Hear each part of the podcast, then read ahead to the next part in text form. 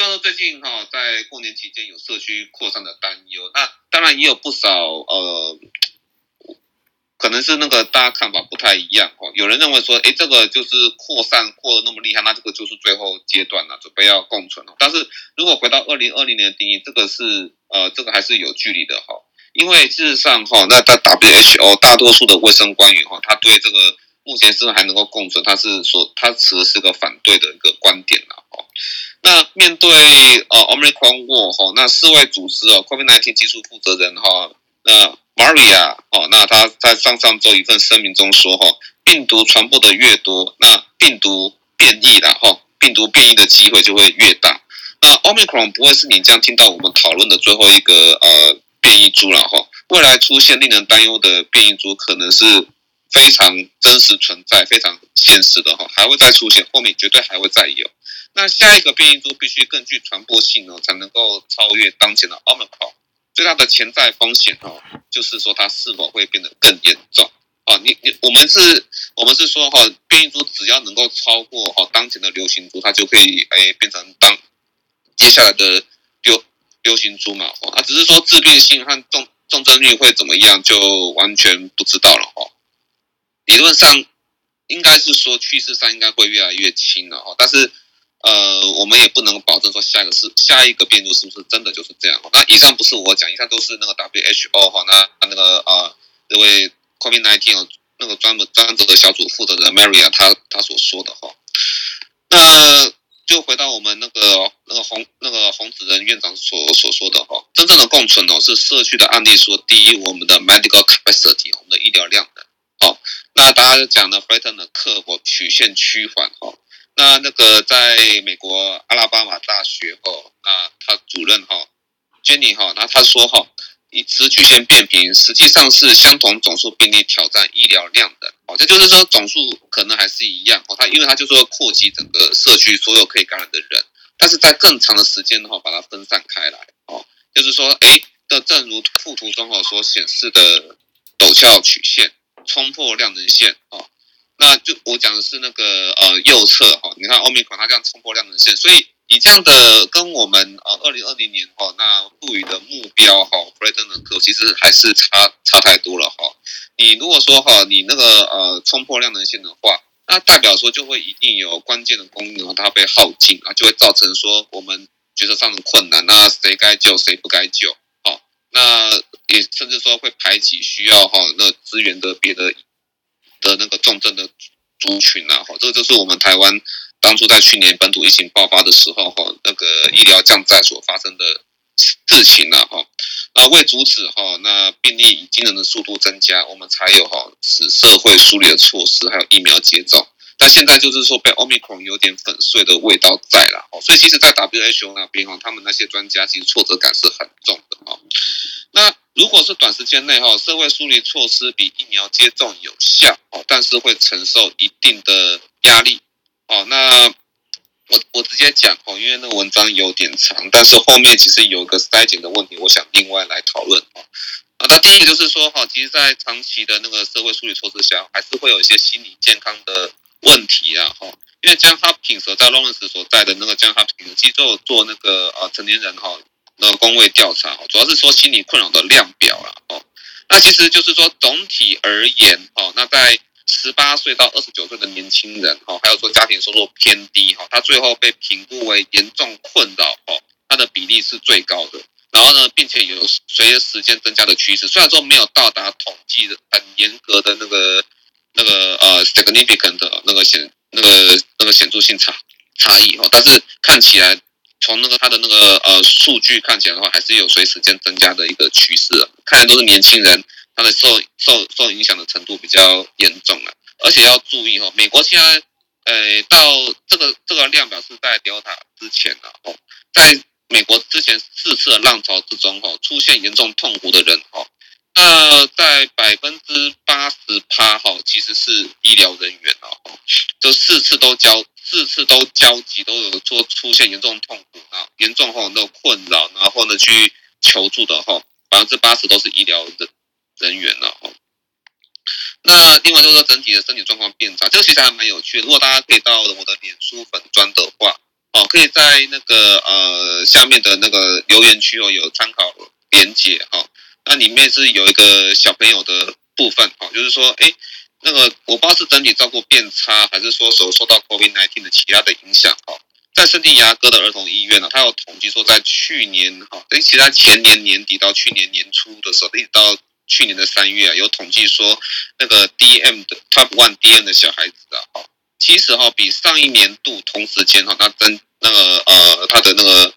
呃，Type One DN 哦，第一型糖尿病增加了五十七趴哈，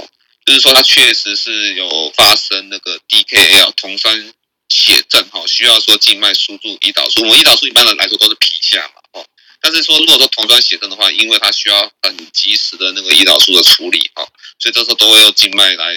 输输注，是需要 pump 的哈。哦，那就是说这种情况哦，那如果说就我刚刚所所讲的，如果你肾虚力太强的话，哦，哦那其实哈，那对于说其他那个整体的健康哦，都会有有影响，哦包含说我们的小朋友哦，那在那个呃新加坡哈，也有说儿童的健康调调查哈，他们新加坡也会有那个社会梳理的一些封锁措施嘛，啊，但是如果随带而来的话，就是学龄儿童哈，他肥胖也会更加的。增加哈，尤其是在低收低收入户的家庭中更为的普遍。好，那所以就是说，呃，我个人从这上面整理起来，其实也不是说接受一个接受现实的时候了。哈，那那当然就是说，你这个时候也要做社会疏离措施，哈，也是很紧绷考验我们的身心呐。哈，那之前讲过，花了这么大力气啊，那现在都拼到三剂覆盖率了。哈，那现在那个死亡率都还是高于流感。那孔医师有分分享过嘛？英国的数据算。算起来哈，流感是千分之一，那我们的那个 Omicron 和千分之一点五哈，那后面其实那个像很多血液肿瘤科还要呼吁大家注意说，还有所谓的长新冠的问题，哦，终于最简单的名词出来是长新冠了哈。好，所以说呃，我们目前最重要的事情还是打疫苗，疫苗接种的效果未必能够彰显在个人，但是在抑制群体还是有效果。好，那个那我们要说哈。呃，真正回到说所谓的共存哈，还是有有要到像那个嗯流感的这样的一个愿景啊，因为流感大家都知道嘛，百分之二十五的人接种就可以达到族群免疫，然后呢，我们所谓的客流感呢，还有住院资源呢，哦，都能够广泛的负担，那个才是真正的共存呐，所以说还没有那么容易就结束哦。我们现在还算，如果说要要共存的话，我觉得还是一个高成本的。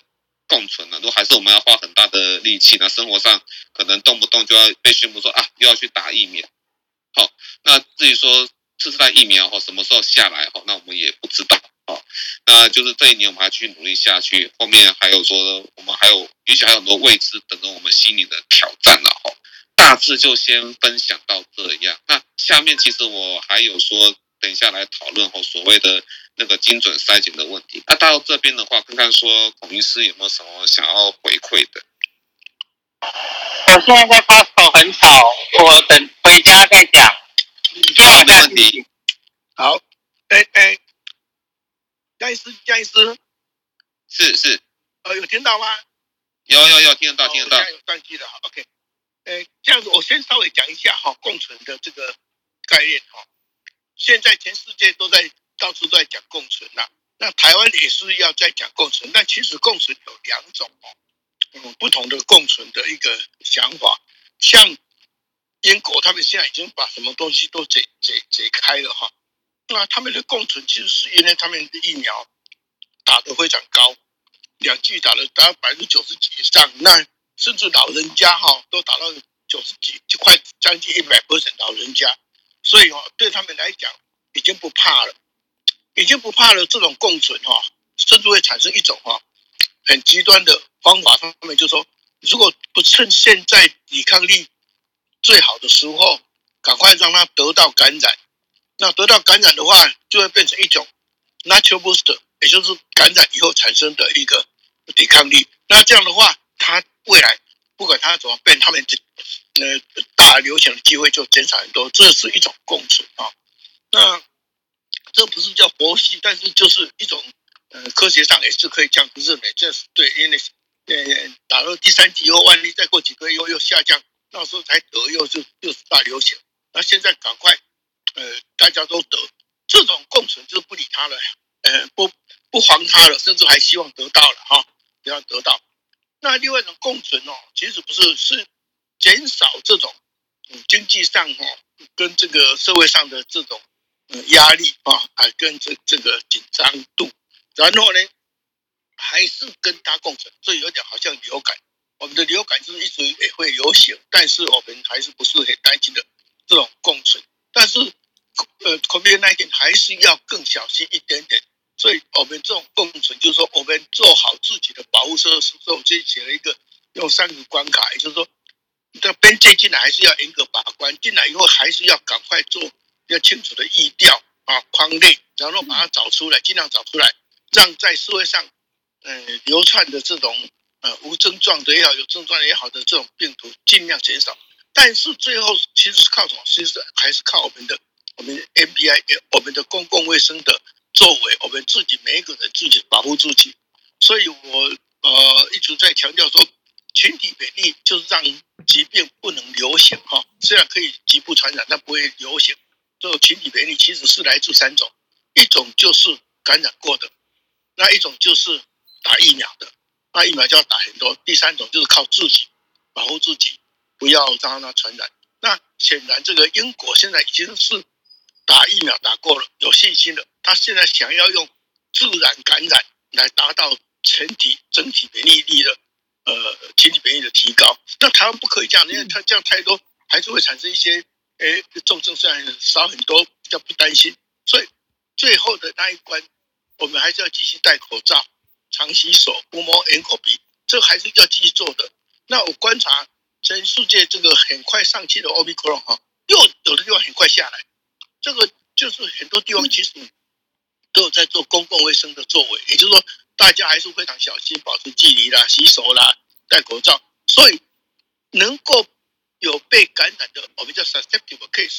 也就是他的公自我保护做的不够好的那一些人，一定的比例大概是那一种，也许只有三四成，或是更少。像台湾大概可能不到一成的人是不认真做这种戴口罩、勤勤洗手的。那他这些人一有变种来，等于没有抵抗力啊！疫苗打过五个月以后，等于没有抵抗力，他就会被流行。那流行流行的人不是太多，因为其他的人自我保护得很好，所以很快就上去。但是哎，再来就找不到人可以再传染的，所以很快也会下来。大概是用这样来解释所谓的群体免疫哈。其中一个很重要的就是，呃，自我的保护的作为哈。那我们。目前台湾现在靠的就是这个，这个还要继续做，不过也要赶快再打打疫苗，打第三剂，才不会说五个月以后呢，等于是没有保护作用，又变成又可以大流行。虽然死亡率比较少，但是还是可以大流行。所以这个部分，我们的群体免疫还是要靠我们自己的常洗手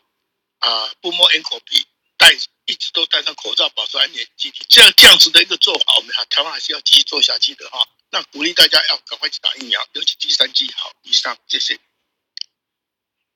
好，谢谢我们的涂医师哦。现在看起来就是想法分两种哦，一种就是其实讲讲白一点，我也有在 Statista 他的那个文章里面看看到哈，就是有人有，但显然不是 WHO 那边的想法，就是有人认为说把 Omicron 当成是一个天然的疫苗哦。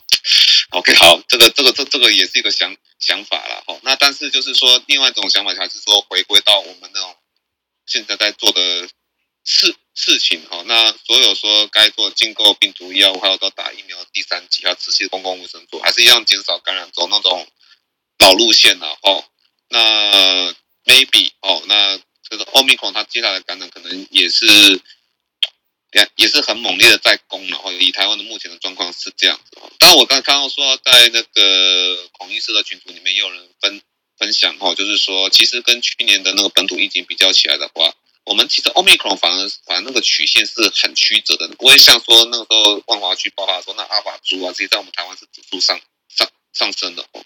对，那大概是一个这样子的呃状况了。哦。哎，不知道孔医师能发言的吗？还是说？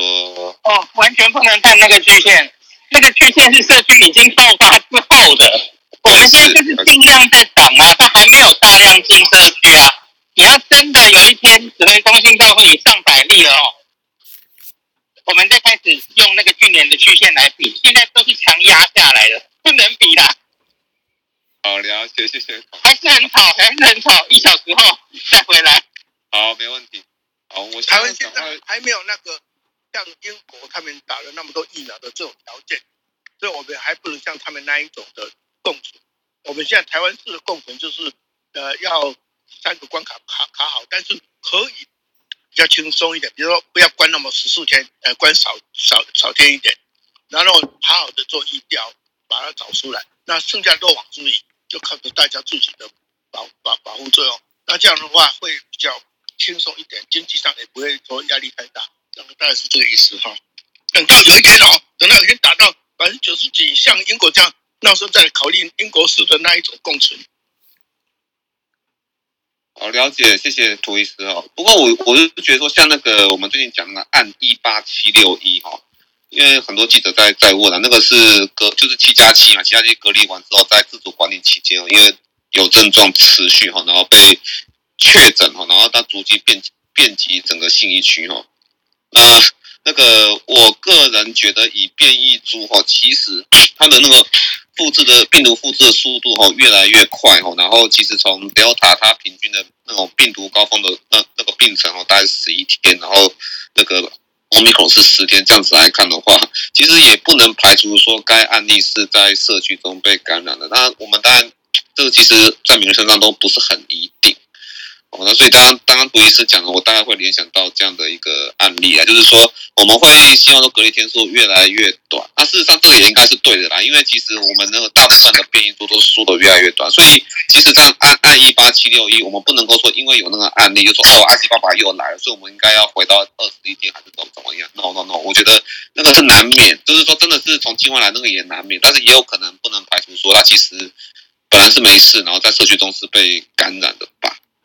社区感染是绝对跑不掉的，一定会有社区感染，只是有没有找到，没有找到而已。有些人都无症状感染，一定有社区社区感染，只是说他只有感染到自己亲密接触的人跟家人，这样就好了，不要造成大流行就好了。那为什么可以这样做？是因为我们大家在接触别人的时候都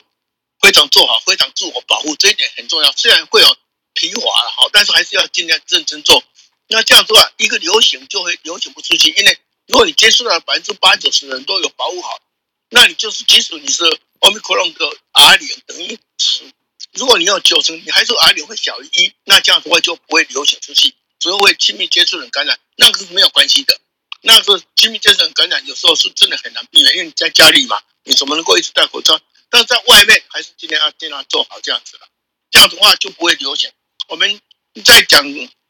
防疫都在讲流行了。那有时候把流行跟个人的传染混在一起，亲密接触传染有时候避免不了，没有关系，不要大流行，那就不会造成所谓的医疗的崩坏或者是医疗的不够用。所以这个才是我们呃公共在做的，就是避免流行，不是避免社区里面的小数的感染或家庭里面的感染哦，因为这个把它分开的话。大家就比较不会说一直要求说啊，赶快二二点五级了，三级了，呃，讲那些好像用这样子的话才能够把这个压下来，不是，还是要靠自己，不要都是靠政府把别人管好啊，自己管好自己可能是最重要的哈。我再强调一下。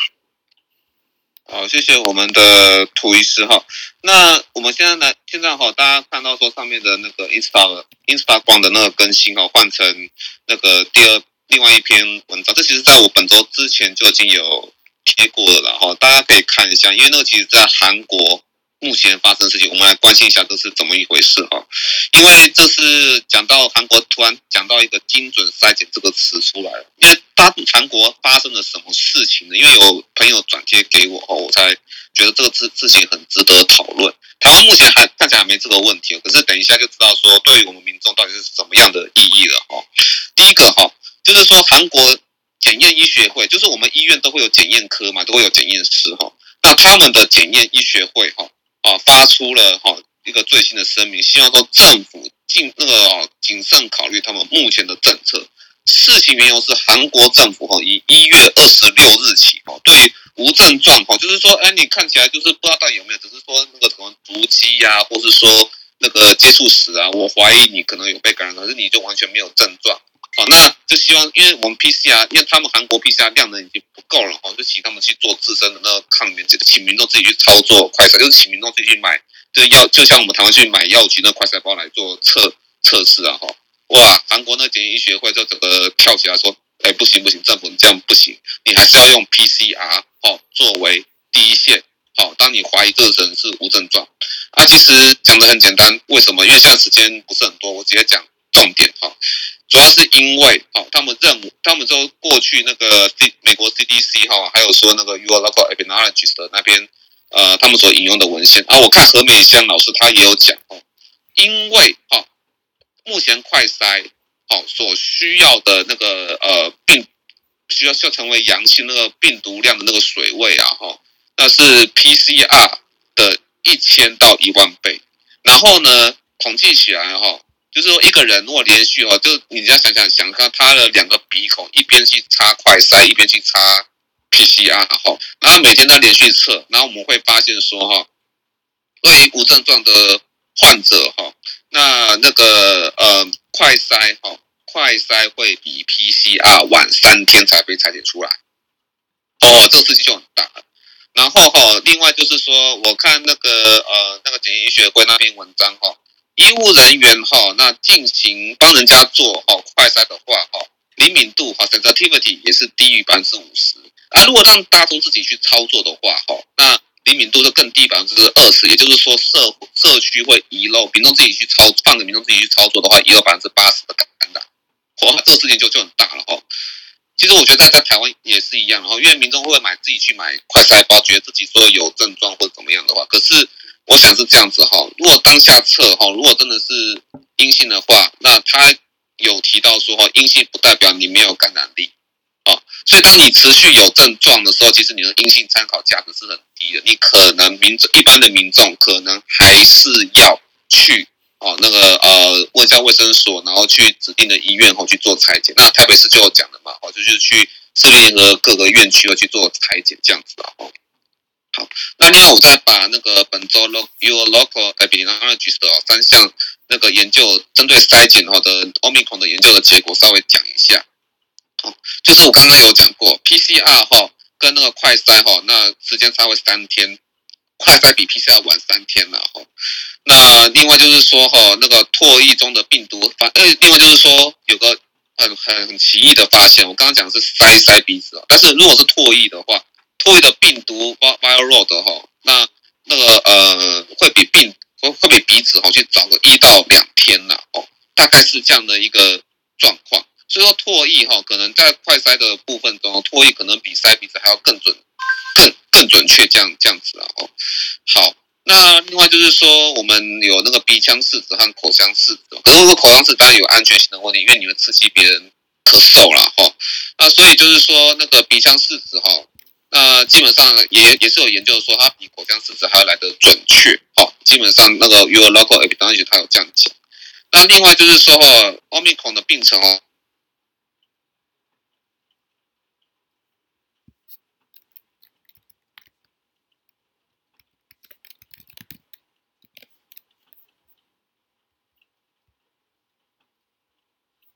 好像没有声音了。对，江医师，你忽然声音断掉了。啊，对啊，断掉了，因为我没有听到声音。江医师，你关麦了。电话来吗？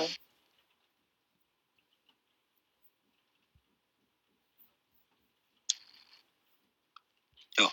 对，江医师刚刚讲到那个口腔拭子精确快筛的部分，好，没关系。江医师回来，随时把那个麦打开，嘿，因为刚好我可以补一点点。对，现现在原则上就是所谓的，这呃，对，等下听江医师说的比较是精确的部分。我现在可以其实很简单点到说，美国现在等于说越来越多人，光是网络上你看关键字，如果拿打开 Google 看都可以看得到，越来越多人现在就说，哎，我们在家美国已经送给我们的是搓鼻子的快筛试剂。那很多人现在开始问说，有没有办法用唾液的，就是弄那个口水的快筛？对，这件事情现在变成一个新的趋势，也可以让大家知道一下。嗯，那江医师回来，欢迎随时开麦，否则我们大家稍微等江医师一下，不好意思啦。我顺便利用这个机会讲一下，因为所有的检验都有所谓的假阴性、假阳性，那尤其是这个假阴性哦，又涉及到你采样的，比如说你你有没有弄得够深啊？拿的这呃呃呃这 specimen 够不够大？所以常常有时候检验不出来，所以也因为这样子，我们绝对会有漏网之鱼。那这漏网之鱼，你以为它阴性，它其实说跑到社区去，啊又怎么样呢？啊，它又后来又什么阴转阳，什么又再度发现，这常常是有可能发生的。所以我们还是要容许有社区里面有个案的可能性，所以我们大家才会那么乖乖的。台湾哈，大家都会戴口罩，大家都会。诶，喷酒精等等，就是因为我们假设设计里面是有传染性的，如果把这个做好，还是大部分人不会被传到的，只有比较食物或是比较啊不好，呃叫做啊不好硬的时候才传到。那这样的话，这个量就不会太多哈。所以我们一定要知道，社区里面千万不要认为可以清零，甚至不要认为我们只要用几级警戒怎么样，除非到三级、四级警戒。大家都不动，那当然这只只能在家里而已。那如果没有的话，还是会有一些个案在社区的。不过不要担心，只要你好好做好自我保护的，还是不会被传到。这一点可能是我越来越越越越越越重要的事情哈。OK，好。嗯，哎，嘉义还没回来啊？那现在美国因为回来回来回来不好意思不好意思。OK，嗯，对，好，那交给你了，交还给你。OK OK，不好意思，涂涂那个推测，我刚刚讲的是是说哈，就是韩国它爆发的一个争议啊，哦，就是他们认为 PCR 是第一线，不应该说放给民众全部都呃自己去自主，觉得说自己呃可能有问题哦，就有接触史哦，或者是说觉得自己有症状，然后把快筛自身快筛放上第放在第一线，除了民众自己操作遗遗漏性的可能性会很大。那另外来。来说的话，哈，那还是无法取代 PCR 的一个精准，或者是说早期的诊断。因为其实 Omicron 哈，它你越早抓到它的话，你可以避免说之后它可能就算有症状也没办法察察觉哈，然后就一直不断的感感染人了哦。它是一个这样的一个呃讯息在在这边的哦。不知道涂医师刚刚有刚听下来有没有什么样的想想法？没有，是趁你不在的时候，我就特别跟大家讲一下。这个所谓的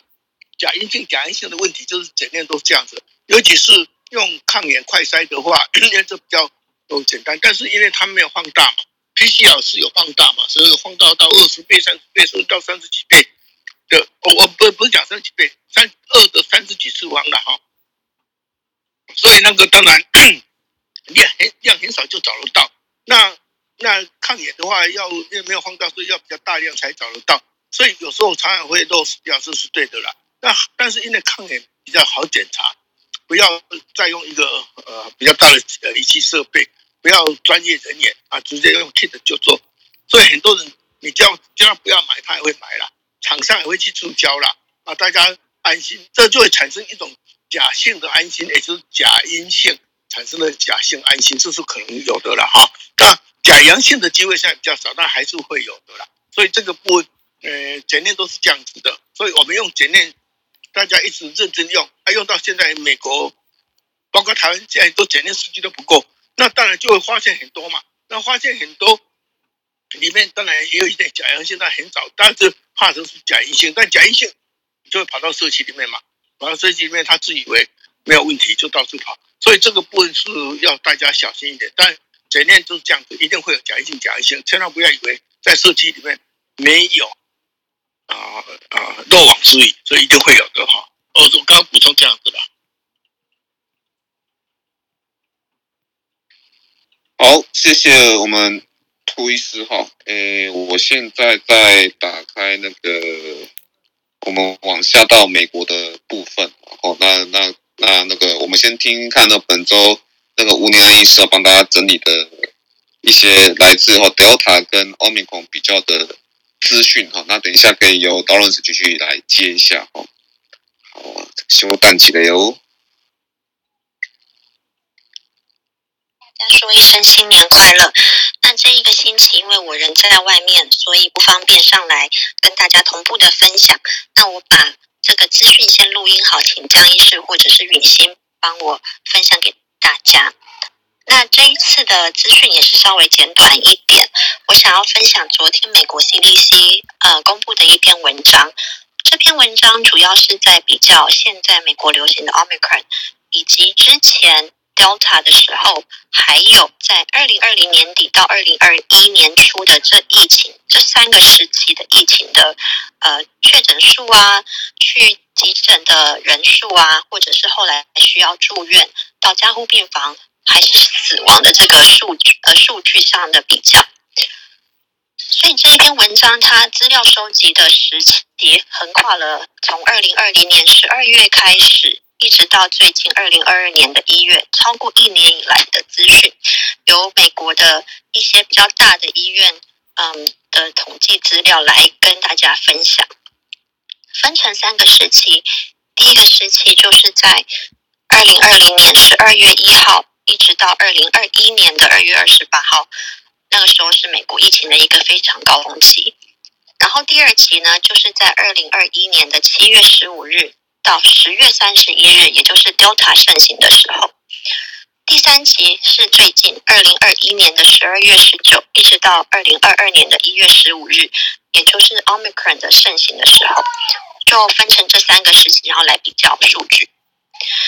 那研究的资料统计结果发现。每日单日确诊数最高的时期，其实就是在最近 Omicron 盛行的时候，单日有七十多万的确诊，将近要八十万的确诊，这是在二零二二年一月初刚发生的事情。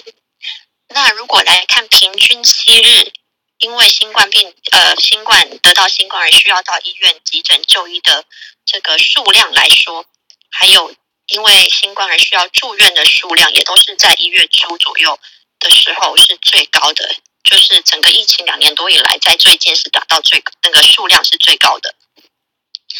不过，如果只看死亡率的话，在最近 Omicron 时期，目前观察到现在，得到新冠之后死亡的的这个几率是比之前 Delta 还有比之前在二零二一年初的时候还要来的低。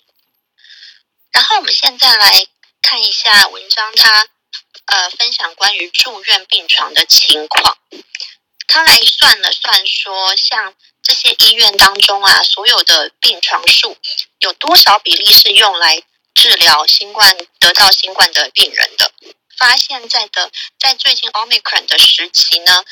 在这些医院当中的病床病床数中有二十点六 percent 是用来治疗得到新冠的病人用的。那这个数量呢，是比之前在 Delta 时期还要多了七点二 percent，然后比之前二零二一年初的那个疫情多了三点四 percent。也就是说，医院现在很多数的病床，其实都是被呃，都是已经用来治疗新冠得到新冠的病人了。可是，如果是看加护病房的情况的话，它也是来算这些医院当中的加护病床数当中有多少是。用来治疗得到新冠的病人的这个数量的上升呢，在 Omicron 时期的上升就没有像刚才一般，嗯、呃，一般住院的的上升比例那么多了。在最近 Omicron 的时期，所有的这些医院当中有参与这个统计的医院当中的加护病房总床数中有三十点四 percent 是治疗新冠的病人。那这个数字其实比呃二零二一年初那个时候疫情的还要少了零点五 percent，不过呢，是有比 Delta 时期呃多了一点二 percent 这样子。然后呢，如果我们来说要以整体来看，说有多少人是得到呃新冠之后是需要去到急诊住院或者是死亡的这个比例来算的话，其实，在 Omicron 的时期是比起之前。二零二一年初的时候，还有比起之前 Delta 时期都还要还要低的，就感觉好像说这个因为 Omicron 而造成的病情是没有之前那两个期那两那两波疫情那么严，没有那么严，比较没有那么严重这样子。那我们只来看，就是说，如果你得到 COVID-19 之后，需要进到 ICU 加护病房的几率，那在二零二一年初那一波疫情的时候。这个需要进到 ICU 的比例是十八点二 percent，然后在 Delta 时期的时候是十七点五 percent，然后是最近的 Omicron 的话是十三 percent，所以得到 COVID 之后，好像是 Omicron 之后需要进到 ICU 的比例是比较低的。那如果要插管的几率的话呢，就是住院之后需要用插管来帮你呼吸的几率，在二零二一年初那波疫情的几率是七点五 percent，Delta 的时候是六点六，那 Omicron 的时候是三点五，所以也是一样，Omicron 后需要插管的几率也是稍微低，比前面两个疫情还要低的。那最后是看一下死亡的几率，死亡的几率在住院后死亡的几率，我应该强调是住院了以后。然后死亡的是二零二一年初的时候是十二点九 percent，那 Delta 时期的时候是十二点三 percent，那最近 Omicron 目前观察到的几率大概是七点一 percent，也是这三个时期当中最低的一个呃的一的的一波这样子。然后来看住院的天数的话，住院天数的话，呃。最多的是最强的是二零二一年初那一波疫情，然后来是 Delta，然后最后是 Omicron。在 Omicron 时期，他最近的研究发现，住院的平均天数大概是五点五天这样子。所以这篇文章你会听起来觉得说，好像这个因为得到 Omicron 而需要插管啊、住院啊、死亡的比例都没有像之前的还要的那两波疫情这么高。可是呢，一个很重要的观念要跟大家分享。一开始在文章的一开始就先讲到，这个最近单日确诊数的最高峰这个记录是就是发生在最近，也就是在 Omicron 的这个时候。所以虽然说它也许造成的严重程度没有比之前的其他变异株来的可怕，可是呢，它的它非常具传染力的这个的这个现象，还有就是让所很多人都会确诊。这个母数整个上升的情形之下，去用到占用到医疗系统啊，需要去就医啊，对医疗系统是一个很大的压力。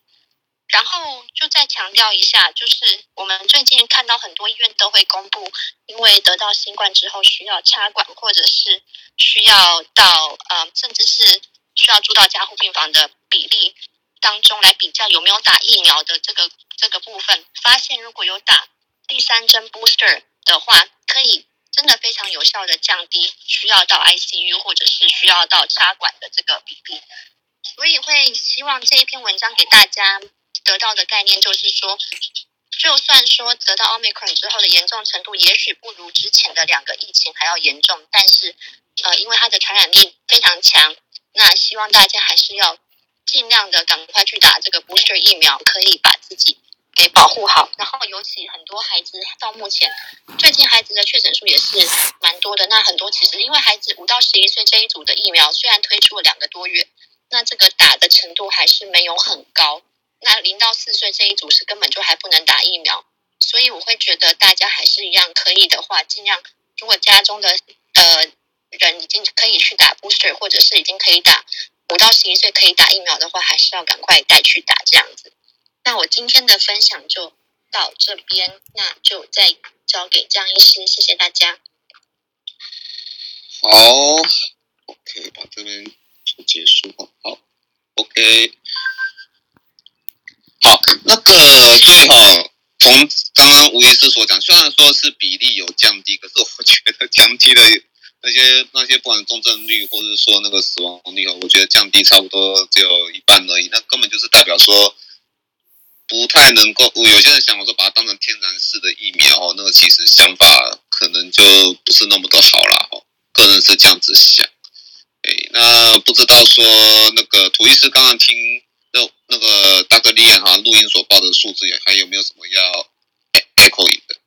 啊，没有，谢谢。OK，好，那。并不意外啦，哈，就是说重症虽然说有所降低，我们的那个在重症的负担会好一点，但是事实上那个在其他一般医疗的负担，好像台湾如果说呃对病人的权益都要做到尽善尽美，不会说那像美国这样觉得说症状还好的话都放都放在家，哈，那其实还是会把我们的医疗量能给吃垮，哈，对，所以说基本上我们为什么感染了呢？还是要有一定的那个检疫。隔离哈，那这还是有意义在的。如果像别国那已经完全放生式的话，就是只能道德上要求你不要再不要再出去啊，或者怎怎么样的哈，那种，诶，其实也呃 不太好这样子。对对对，好，那这个就是我们为什么说还是要把那个整个啊疫情哈，那社群你整个都往下压的一个原因所在，然后你放任它一直扩散的话，其实还是对我们造成很大的负担啊。那我们到 Lawrence 的部分啊，Lawrence 到后面我们就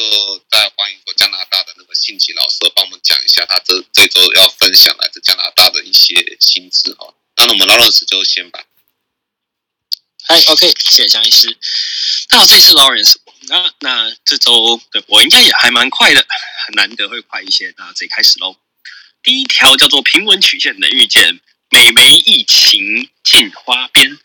呃，对，这个美国媒体啦。嗯，对，不是其他意思。好，这周七日平均确诊是五九六八六零，下降了大概百分之二十左右。住院平均一九三一五，下降百分之八点八。死亡平均二二八八，却上升了四分之一。但可以想象啦，反正我们只要是两周前到三周前看到的，一般都会反映到后面的死亡人数。但是，一样，基本上这是一个全美国的统计数字。就看各地，基本上你还是会看到各种说，哎。呃，没有打疫苗的，还是这些所谓死亡人口的绝绝大多数。那以周别来看的话，有四十周下降，五周上升，六周不变。所以简单来说，如果有人跟你说美国的疫情整体已经在往后降了，哎，这点不是不是，这算是对的。但是同一时间，记不记得上周我还跟大家说，有的州好像三周就碰到那个什么 Omicron Wall 跳到最高峰往下掉，有的州则是拖了四五周，那取决于他们自己一些公卫措施。哎，那现在我们可以看到一个很有趣的现象，叫做东岸很多城市它都已经经历过了那个最巅峰往下掉，那西岸的城市比我们晚一点点开始。如果有一个好的指标的话，我会用阿拉斯加来作为指标，因为它有点像是这样子往上爬，哎，好像仿佛没有到第四周前，它就是没有要趋缓的那个倾倾向。那这个逻辑如果要去套用到其他国家来简单说一下，概念其实蛮简单的，就是说。如果今天你的防疫措施基本上有等于没有，或是所谓的破口过大，就是没有打第三剂的过多等等，那我们基本上看到的都是有一样的往上爬跟往下掉的曲线，只是差别像是南非跟英国这个数字幅度，如我上周所说，与美国的幅度相比，每百万人确诊是有一个明显差距在的，但是那个跳起来跟掉下去事件都是会看到。那我现在在美国马里兰州，现在这边的新冠住院百分比，可是当时曾经我们说到把 I I C U 把所有加护病房给占满了，然后我们还请了国民兵来进驻，所以我现在在医院里面会看到军服在那边推床，不跟我讲，我还以为回到台湾看替代在那边推床。嗯，好了，所以就是这种现象已经看了一阵子以后，我在四天之内因为 COVID 而住进 I C U 的人口直接少了四，就是直接少了四分之一。嗯，没有，我是指活着出去的啦，基本上，对，少了四分之一。我刚刚不解释，好像大家都以为全部都病逝了。那现在我们变成了全美国感染率最最低的州别，然后对，所以现在有点像是可以看得到啊，就是所谓的过了那个 wall 以后，没有人马上再爬回来，仿佛就是之前没有打疫苗的佛罗里达一样，你看它掉下去，那就真的下去。好，这是美国整体现在看到状态。然后再来就是，哎，为什么 Lawrence 这次说只讲一点点？好，我只有两两个点啊，这点讲完，等下还有一点。因为美国媒体啊，现在真的疫情能报都只爱讲一些话边机，哪一个人得了，哪一个 anti 就想想看，Fox 在讲是呃，就是类似谁打了什么样三针疫苗，什么身体不适，然后就是说谁被不公平的对待、残忍的对待，哪里有把这个成人移出了 equation 等等，而 CNN、NBC、CNBC 则是谁。又得了 COVID，谁病逝等等这些相关的新闻，所以其实老实说，我们这如果从新闻里面挖的话，好像美国一呃对于政策的关注程度，连新闻都下降了；二新闻同质程度越来越高了。所以能够看到的，我觉得接下来我们可能更着重在这些所谓的研究上面。对，就是简单点一下。那当然就是刚刚其实有提到所谓的唾液的快筛包，现在等于说。这不是政府宣布的，但是他们等于说有人在问专家会议时候有提出过，如果你去做出快筛发就发现你是阴性，但是你还是怀疑有症状的话，三天后再做一次。虽然确实像刚刚涂医师说的或者江医师说的都一样，你可能自己测会测的没那么准，但是所谓的三天标准或是五天标准。就是测完第一次，你还是可以快筛第二遍，因此就是所谓的为什么美国它的快筛包一般来讲一组都是至少两入，就是有个让大家有个简简单单的概念，就是关于美国整体来讲状态如何，那再来叫做牛市人缺打工人，虎年能盼经济稳。等等，美国不是没过农历年吗？可是很好笑的是，我们看到那个断点真的就是发生在农历年了。然后接下来，如果这边有人就说什么啊，他们要看什么科技早报的，诶，这边有一个 link 让你们可以来玩玩看。这个 link 是什么呢？来跟大家说，它叫做在 CNN Business 下面叫做 Tracking America's Recovery。它的概念是在跟你说，它用了非常非常多的综合指标来评估每一个州，它到底跟 COVID 发生之前、新冠发生之前相比经济如何。好，所以整体来说，我们现在看到的是，因为疫情期间，很多人就什么在家工作啊、辞职潮啊，等于说我前面两三个月都跟大家报的东西，那现在看到除了夏威夷跟 Wyoming、Wyoming 州以外。几乎疫情期间离职岗位已经都回填一半以上了。对，疫情期间离职的岗位现在基本上回填一半以上了。而德州、亚利桑那、犹他跟爱德华这次，呃，爱荷华、爱爱达荷、爱达荷、爱达荷、爱达荷，不好意思，都已差不多是回填完毕的状态，就等于说他们已经基本上回，已经正在经济活动回到疫情前的水准。好，这是让大家有一个基本概念。那还有一个很有趣的，有人会问说，哎，等等，那不是有一些地方还是坚持要变成远端工作吗？像是有的学校，他们先说他们部分远端，为什么有的说远端跟回回到那个岗位工作会有个明显的落差呢？这边可以有一个小小思维，如果你一间公司好几百人，一开始全部变成线上开会的时候，那些需要在物理跑公文的人。他或许，或许真的有人会被人力精简化，但当你们公司已经把办公室给撤掉以后，今天可能会更需要一个负责管那个 IT 的人，和负责管那个线上资讯的人，就算是秘书也一样。所以逻辑上是所谓这个 new normal 新的常态，人们已经真的有开始在接受了。因此，我们可以去看到他们衡量的新方法，就是或许开的缺跟以前不再一样。但是这个人力的短缺，或当时不得已做的这个 furlough，就暂时性留职停薪，或或者是留职留薪等等，都已经转换成了新的工作模式，让大家去适应。对，所以这是一个美国现在的整体状况。其实严格来看，不是什么坏事。对，让大家有一个概念，这就是所谓的很好笑的，刚好是美是我们的农历年的这个交界点，看到了美国前面说到这些问题，就慢慢回温。最后还可以再点一点，就是，哎，记不记得也是我之前说，我们有一些人 staffing fatigue，就是天哪，这一波那个 Omicron 一来以后，忽然之间大家都很缺人了，对不对？没错，其实现在很多地方还是很缺人，但是就是所谓的，还是因为有人得了 COVID 以后，他们就是会有一点手忙脚乱，其他人要来 cover。但是说来好有趣吧，叫做可能该得的都得完一轮了。所以当时那些那种恐慌感，现在也慢慢在消散。而我们像我们这边有一些医疗系统，也所谓有跟大家宣布解除了他们所有的紧急 standard，甚至就是开放访客等等。所以有点像是当你呃会被可能被感染的都被感染一轮的，不会被感染的，就是疫苗非常有效的那些人就活得好好的。好像仿佛现在美国我们就真的又进入下一个阶段的新常态了，就是新新版共存。对，但是记住了，这是我们看到了，我们撑了那么久，曾经有多少人因此离职、忧郁、心理压力多大？然后我们 Hopkins 发了问卷之后，收到我们其实做问卷的人看了也都觉得很难过的状态。是的，我是经历了这些东西才换来今天这一刻的。对，但是让大家有个概念，至少美国接下来会往个相对正向方向走。那拜登本人也是在努力的把那个。如果你在美国，你 YouTube 没有装 Ad Block 的话，你也没有买 Premium 的话，你会动不动看到拜登脸出来跟大家说，我们美国现在已经变得好了然后 infrastructure 变得好了，我们 stand together stronger again。对，所以看得出来有在努力把这块撑起来了。至于我们真正能够明年关心的是什么呢？就是一个就是所谓的。因为疫情期间的那些印钞行为等等，它到底接下来后遗症如何？我们还没看到股市等等如何？哎，这个东西我算算是一周看，但我还是简单点到。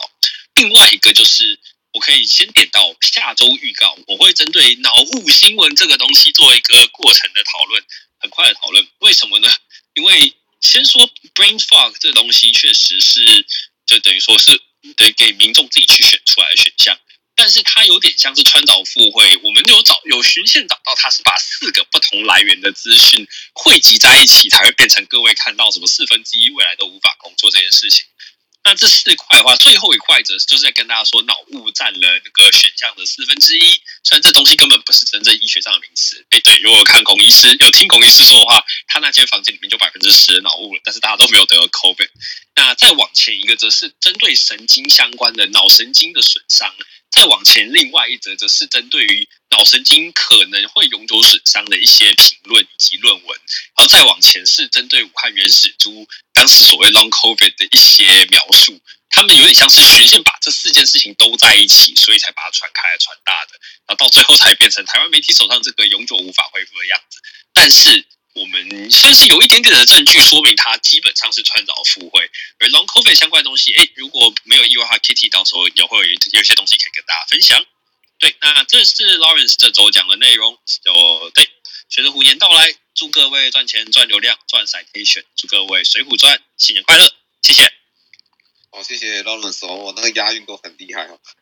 OK，好，那个我不过我想问一下 Lawrence 哦，就是说美国经过这么多冲击，因为我其实我我有看到那个 Statista 还有对于说美国人哈对于未来的那个乐观的指数啊，之前被欧美之前被阿法骗过一次，好，那接下来又被 Delta 再骗一次，然后最后又遇到 Omicron 哦，那其实那个乐观指数是越来越低的哦，就是有有有那种嗯，怎么讲？那个什么放羊的，不知道是不是被那种放羊的孩子，还是我我不知道该怎么去说，哎，就是说他的那个乐观指数从百分就是百分之八十对未来恢复前景有有信心，那最后变成百分之五十几，那最后在奥密克来的时候哈，那你会不会再恢复成昔日的东西？他们认为说是百分之二十，都认为说呃回不来了。然后昨天我也有跟美国的朋友哈在 IG 上。我发现他们那个对美国居民的描述是说，诶，那个那个美国人到底对疫情呢？那个未来的那个疫后的世界是怎么样去想象？他们认为说啊，过去的生活回不来了。诶，我想问一下 l a w r e n 因为经济哈，对于大家也都知道嘛，不管是股票或者什么哈，那这个乐观的整体乐观的态度很重要啊啊，这样子股市才会整个起来。但是现在看起来大家都如果说听起来都这么的消极的话，不知道说是不是会对经济复苏产生一些影响？哦，这这很 good question。对，会呃，人的消极会不会对经济产生影响啊？这一定会的。原上我们说，我看研究这些个体经济行、人类行为、医疗经济、健康经济人，一定每一个都会跟你说，就是你的行为或者你上一期的 observation，你去观察到的东西，都会影响到你的决策，决策影响到社会。那我们总体经济就把个体加总起来，所以无论如何，这个答案一定是肯定的。那为什么会有这些状态的话？会说，除了放羊的孩子这件事情以外，还有一点就是所谓的，呃，一开始就对我我会有一个比拟啦。想象一下，假如台湾之前有人就是什么，全世界看好了，我们只要两周就会解除三级警警戒，结果当你撑到了八周还没有解除三级的时候，一定有人就已经觉得精神有一点不大不大 OK 了，大家就会觉得有一点慌了。对，就是会，就是这种概念。就是当你一开始对于一些自己的状态很乐观的时候，万一现实不长那样，你到底有没有办法一直持续乐观下去？对美国人而言，可能还不止这一个面向。当然，还有政治上面还有非常多的东西。美国政治，美国在国际上面有遇到非常非常多的困难。再来，每一个人在自己家庭之中需要遇到这些大小事件、离职潮等等。所以，作为企业主的话，看到去年那个。就是所谓的 great the great resignation，员工大规模离职，你要开缺，你说作为员工，你觉得你作为老板，你作为经理的人，你怎么会觉得有信心呢？你作为员工人，你现在跳到一个新的地方工作，但是你的家庭因为 COVID 期间遇到大小事情，你到底要怎么持续那个信心呢？所以这些东西，我会说，不可能是一朝一夕恢复的啦。如果我们大家真的要看的话，这些东西都是以年做单位，在慢慢看它怎么爬回来。我们现在只就有一点像一样，大军未动，粮草先行。我们只能看得到劳工填补的数字回来，也是我刚刚报的内容。至于这个东西完之后，下一个汇率能不能稳得回来，再下一个公共政策能不能回来，再下一个美国社会能不能少一点撕裂，每一件事情都会有非常非常多连带影响，所以这些都要一步一步爬回来才可以。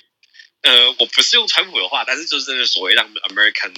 great again 的那种感觉，again again。就无论如何，我说它是一个非常非常总体的东西，而现在它把它被撕得太裂、撕得太碎，我们也已经亲眼见到它很久了。所以暂时悲观不代表它永远回不来，就这样子。这是我的一点点的评论，谢谢。好，谢谢我们的 Lawrence 哈，那个很很精彩的回回馈哈。哎，不知道说孔医师现在回来了吗？还是还没？还没哈，好，没关系。那在刚刚我没听到，不好意思，不好意思，刚刚那句有点断掉了。啊？什么？哎，不好意思，哦、没有没有没有。哦，那我我刚刚只是问说孔医师回回来了没？没有啦。哦、OK，没事没事没事。好好好，OK。OK，那那个如果孔医师还没回来的话，那我们干脆要不要先接接到那个加拿大的部分，看一下那新奇老师这周要帮我们分享什么？好的，谢谢你江江医师的邀请。那加拿大现在的疫情呢？呃，可能请朋友们点进去我的 IG 看现实动态。那我放了三张图。那第一张图呢，就是加拿大各个的省跟特呃特殊地区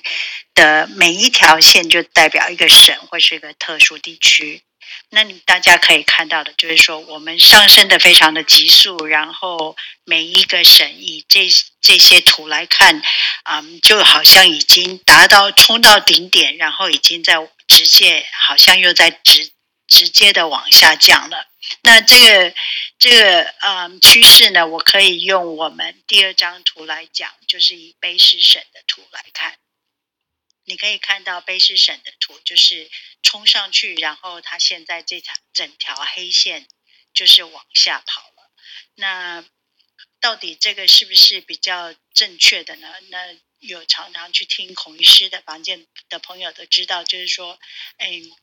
对整个加拿大而言，我们因为自己本身没有发展自己的疫苗，一直到最近才终于出了自己的疫苗。也没有在发展我们的快筛剂，跟美国很不一样的，就是说我们没有做这方面的投资。那我们的快筛的这个东西，快筛剂的供应真的是蛮短缺的。那所以基本上我们的政府卑诗省就是。嗯，你六十五岁以上的人才可以去做 PCR，然后六十一岁以下的人，你要是愿意去排队，可以去排队领快筛剂，领不到就自己待待在家里。嗯，五天以后没有症状了，你就可以再回去工作或是回去上学。所以，我们这这一阵子所看到的数据，真的就像我的啊、嗯、限时动态写的，它并不是很真实。那我们怎么样知道我们现在怎么样算是真实呢？第三张图就是你可以看到长者，就是年纪长的这些啊、citizen，他们这些公民呢，他们因为可以做 PCR，所以他们的确诊的数就是变成我们现在在观察的一个指标哦。那你可以看到它其实也是慢慢的在往下了，它冲得很高。那你看到其他的年纪层的他们的嗯冲的不高，并不代表他们都没有确诊，因为我们知道就是嗯我们身边有一些义工妈妈们，他们专门就是在接受学校有学生啊、他们确诊了，就是说他可能家家长坚持让他们去做一些 PCR，只有在我们温哥华这个卫生局呢是。小孩子还是可以去做 PCR 的，但是其他的、呃、卫生局是都没办法做的，所以我们可以看到，就是说他有那种过去嗯，这开学不到半年吧，就只就已经有六千多个小孩子确诊了，所以这个 Omicron 在我们这个卑诗省的传染速度嗯是是蛮可观的啦，但是。现在我们比较开心的就是它有在往下掉了。你可以从长者的这个曲线来看，它真的是有在往下掉了。那我我最后要讲的这个东西呢，我可能就是提上去，嗯，我我是想要在我们的这个连接里面做分享啊，但是我好像没有那个权限，就是嗯。我们这里有一个报纸叫做《星岛日报》，它是香港的财团进来的。那《星岛日报》在五天前呢，在温哥华的这个版本里面就讲到台湾的。不好意思，不好意思，打打断一下，信你信你教教授，我现在给你权权限的话，你那个连接可以拼到。哦，好啊，好，那我。我试试看看能不能贴进去。他呃，大家可以就是说我我很快速的讲，他基本上就讲到台湾这个嗯、发展出来的这个核酸的快检晶片，它可以在三分钟马上的连无症状或是 Omicron 的这些感染者都可以验出，然后。嗯，你可以看得到的，就是说，这这个是中文，就是新岛的写的中文版，但是台湾也有英文版的。从英文版我们可以看到，它是用口水来做测试的。所以，呃，如果这个东西在台湾已经拿到 EUA 了，我真的是蛮建议我们加拿大的这些啊、长官们参考，因为我觉得我们的测试剂真的非常的不够。那如果要走回去就是比较 normalized 的 pre-COVID 的这些日常的生活或是职涯的话，我们其实是真的蛮需要有这些快筛的这些嗯配备的。那我刚刚贴了这个台湾的这个新闻以后呢，就有另外一个朋友也是在 Clubhouse 碰到的朋友叫 Edison，Edison 就说 Google 其实他们在去年。就已经用美国发展出来的类似的一个科技，也是用核酸做检验的。那美国发展出来的那个 Q Health，啊它是嗯，价钱跟台湾的这个价钱是差不多的。那我不知道你们晓得吗？我们只要要上飞机，我们就要自己掏腰包去做 PCR。那我们在加拿大这 PCR 是两百五十块加币。台湾的这个三分钟快检晶片是一百四十七块加币，所以嗯，这个东西真的是蛮值得加拿大这边的政府的投资还有关注的，所以呃，我真的很替台湾高兴，有这样子的新的科技这么快的发展出来。那以上就是我今天带来的。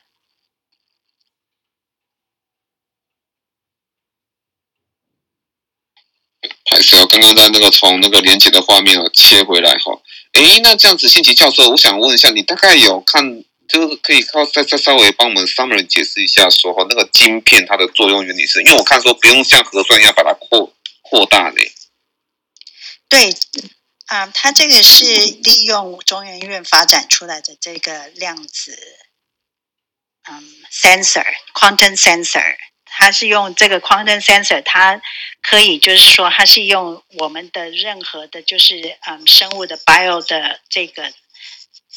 核酸的这个东西，让它能够去找出，嗯，它马上就可以感受它，而且你不需要是啊、嗯、有症状的人，你的这些口水，它只要它的 CT 值是少于三十五。它的准确度可以达到百分之百，不过它的这个说百分之百呢，它是基于一百四十二个荣总的，嗯，在它是在高雄荣总做出来的这个整个实验，所以它只有一百四十二个案例。那美国的那个拿到 EUA 的那个呢，它是两百四十个案例，但是它美国的那个它是必须要用鼻子的，嗯。它它的那个 sensor 必须要进去鼻子里面去做做采采样。那台湾做出来的这个是用口水就可以了。它是说它的敏感性呢，它是嗯可以达到九十六点八，然后它的特异性可以达到九十五点一。那我觉得这个真的是给我们住在加拿大拿不到快快筛剂的这些一般民众而言。我觉得是一个蛮令人振奋的一个消息。好，谢谢我们的信奇教授。看起来就是说，呃，科技更进一步的运用了哦。因为最主要是 PCR，虽然说目前被认为是那个、呃、精准筛检的高 standard，然后比那个嗯快筛哈、我们那个那些药局所买到快筛可以避免掉那所谓的哈那个在。过度忧过当当个社区过度紧张、过度忧虑的时候，它可能会有伪阳性的三个社区它过它它是高盛行的时候，你要担心它是伪阴性的问问问题哈。OK，就像刚才我分享讲，但是如果这个东西如果有持续有 PCR 的一个优点在，虽然说听起来是用另外一个技术，它并并不是用那个呃呃实验室去算的话，那如果能够一切都自动化哦，它能够自自动化，那那个它还是能够节省掉一定程度的那个人人员判读的一些人人力啦哈。那我想这也是好好事，是事情说。Edison Edison 就是说，在 Google 啊，他们是购买了美国制造的那一个，然后每一个员工他们其实都发了一个像这样子的啊、呃、仪器哦。那我觉得这个像这样子的仪器发给员工，我们可能一般的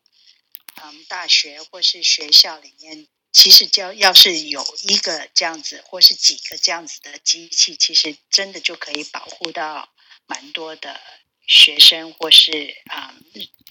不让这些年轻的学生在学校感染的太严重，然后啊、带回去家里，把它传染给一些啊、老弱妇孺的。那我刚刚忘了讲了一件事，就是说为什么我这么强调这个？嗯，学校感染，因为在啊、我不晓得大家有没有注意到，我们的总理又被隔离了，因为他的他有三个小孩子，一个小孩子在学校被感染了，那所以他现在又被隔离了，因为他在我们的疫情一开始的时候，他太太感染，然后他被隔离，他也没有他他就是不能去上班了嘛，那、呃，总理被隔离总是在加拿大算是一个蛮大的新闻，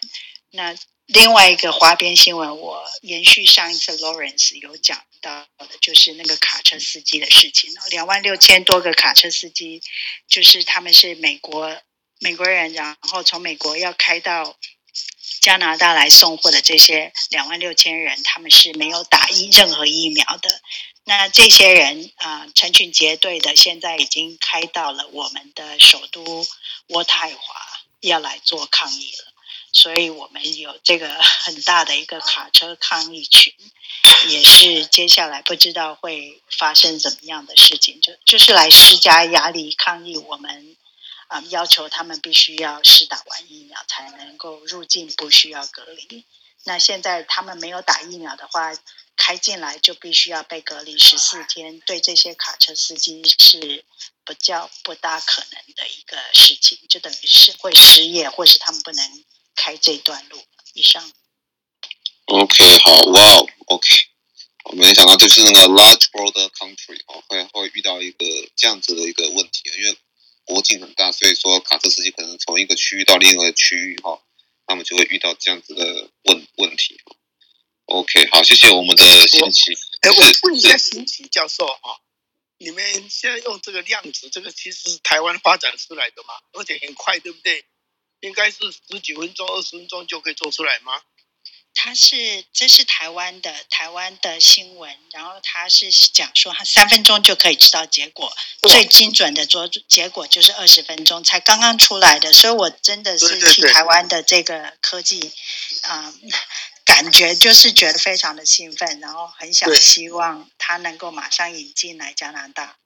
虽然还没有引进嘛，这个刚刚新奇教授讲的这个很重要。如果有一个非常正确，然后又方便，比如说用口水而已的哈，这个大家都有口水，不会说有要犯错的机会。那这样子的话，以后就会变成在把关用。比如像说从飞机回来的时候，哎，他等个二十分钟可以啊，如果五分钟就知道，等个二十分钟，不要说等个三五个小时，那这样比较不方便。那你如果是阴性，那又很准的话啊，这个很准的话，那事实上就关个三五天就好了。两三天啊，三五天，然后再来就就再做一次，啊，没有的话就大概是没有哈。这个这样子的话的准确度如果很高的话，未来用这样子的 test 可以大大减少我们哈要关十四天。那这个总理关十四天，他是因为他自己感染，还是他家里人感染？那他自己有打三剂吗？对，他已经晚打三剂了，但是他的小孩子，是小孩子感染。他对，是小孩子感染，所以你要是亲密接触者，通常我们并没有要求必须要隔离，但是他决定自己隔离，就像我们这里很多的老师也都是这样子。嗯哼，没有，他常常要接触人，所以他小心一点点啦。这也是照我们台湾的做法，就是传统的做法，就十四天。现在可以因为机制呃科技的进步，可以开始来思考这个缩短一点点，尤其是这个症状也不是那么严重的话，可能可以开始来缩缩短。缩短以后呢，大家的生活就会更正常一点点的了。好，好，谢谢。对，对，当卑诗省它是比较跟其他的省不一样，它是说你只要隔离五五天就可以了。那隔离五天而已啊，真的是非常的危险。对对，现在很危险。但是如果五天这中间又再用那个呃呃这个抗原筛检，或是呃比较准的，或是刚刚你讲的这种我们的量子的筛检，那如果真的很准的话，其实五天也可以让大家轻松很多啦。不然的话，真的是像你说卡车司机啦，这些根本都不可能工作了嘛。对，好，谢谢。好的，谢谢我们涂医师和信奇教授。哈，诶，在进入到欧洲 Kitty 的部分前，那不知道孔医师来了吗？还是还没？OK，孔医师还。还没好，那不然我们先进入欧洲的部分好了。好，谢谢江医师，大家早，祝大家虎年事事顺利，平安健康。那这个礼拜呢，英国的疫情呢是持续趋缓的，每天呢呃的确诊人数呢呃平均将近是八万八千多例左右，比上一周呢又下降了三点六 percent。目前因为 COVID-19 而住院的总人数是一万六千一百四十九人。比上周呢又减少了十四点四 percent，需要呼吸器的人呢也从上个礼拜的六百六十四人下降到五百四十九人。至于这周死亡的人数呢，平均也是每天两百六十一人左右，稍微降了三点二 percent。英国的 R 值呢，整体呢都是在零点七到零点九之间，除了威尔斯和北爱尔兰呢是一点一到一点五之外呢。呃，整体来讲都是趋缓的。那目前英国的十二剂、十二岁以上接种一剂疫苗的总人数已经达到了九十一 percent，完成接种两剂的疫苗也达到八十四点一 percent，而接种第三剂也达到了六十四点七 percent。那这个礼拜呢，跟大家分享两则英国的消息。上个礼拜呢，有报道过呢，在这个礼拜是一月二十七号。英格兰呢，开始回到去年九月实施的秋冬防疫三 A 计划。那这周呢，就跟大家简单报告一下现实的概况。自从上个礼拜政府宣布英格兰不再需要远距上班之后呢，在伦敦的路上可以看见看见上下班巅峰时间呢，路上的车子跟民众呢是变得更多了。然后政府也解除了口罩令，但一些大型的超级市场、商店。还有大众运输工具等等呢，都继续要求民众呢是继续佩戴口罩的。还有进出医院，还有也是一样要求呃访客佩戴口罩。那上周呢，有些英格兰的学校呢，自从政府解除课堂上佩戴口罩之后呢，班上的同学群聚感染的案例有上升的趋势，所以这个礼拜呢，又开始要求学生再次佩戴口罩。另外，从明天星期一开始，政府也放宽了英格兰护理院和老人院一些长照机构的防疫政策。当院内居住者感染了新冠肺炎之后呢，隔离的天数将调降到最多十天。如果不需要紧急送医的话呢，将会和一般的民众一样，只需要隔离五天，再加上第五、第六天快筛阴性的报告就可以了。院内如果有爆发群聚感染的话呢，管理的方案也从二十八天降到十四天。在二月十六号之前，所有照护的人员呢，也从每周的 PCR 检测改成为每天上班之前要有阴性快筛报告就可以了。造访的人数的限制也将会被取消。呃，探视者只需要在当天造访之前呢，有阴性快筛报告以及佩戴口罩呢。仍然是维持不变的。听到这里，不晓得大家有没有觉得英国好像对口罩呢越来越有观念了？就是好像要回应刚才稍早之前涂医师提醒大家 NPI 公共卫生的重要性。再来是一份来自牛津大学的生物医学研究中心最近公布了一项小型的 pilot study 预印本的数据。这项的研究呢，是利用 Cylon 氙气 MRI 的功能性磁振造影的技术来检测 Long COVID 病人的肺部异常，解释这些病人有呼吸急促的情形出现。参与这项的研究呢，总共有三十六人，分别有三组的人来做比较。其中是包括了十一位有确诊但是不用住院的人，年龄层是从三十一岁到五十四岁，PCR 有抗 PCR 或者是抗体有呃检测出来呃得过 COVID 的，但是呢是之前没有得过肺病的人，或者吸烟每年呢是少于十包的人。那在 CT 呃电脑断层扫描呢都是正常的。但是在 Long COVID 出现医学上没有办法解释的呼吸困难的症状。那另外还有十二位是感染住院过后的人，那这些人呢也是呃 PCR 检测呈阳性的，但是不需要插管出院超过三个月的人。那另外对照组呢就是呃十三位健康没有染过疫的人。那这些人呢除了经过传统的检测如 CT。肺功能检测，还有一些一分钟的体能运动后，oxygen saturation 血氧的饱和度检测之外呢，还利用的 Cylon 氙气的功能性磁振造影来检测。受试者呢，在接受 MRI 扫描的同时呢，也吸入了沙龙模拟吸入氧气在肺部的状况。实验的结果显示，大部分的传统检测看不出来有太大的差别。用力呼吸量 （FEFEV） 的 percentage 也没有差别，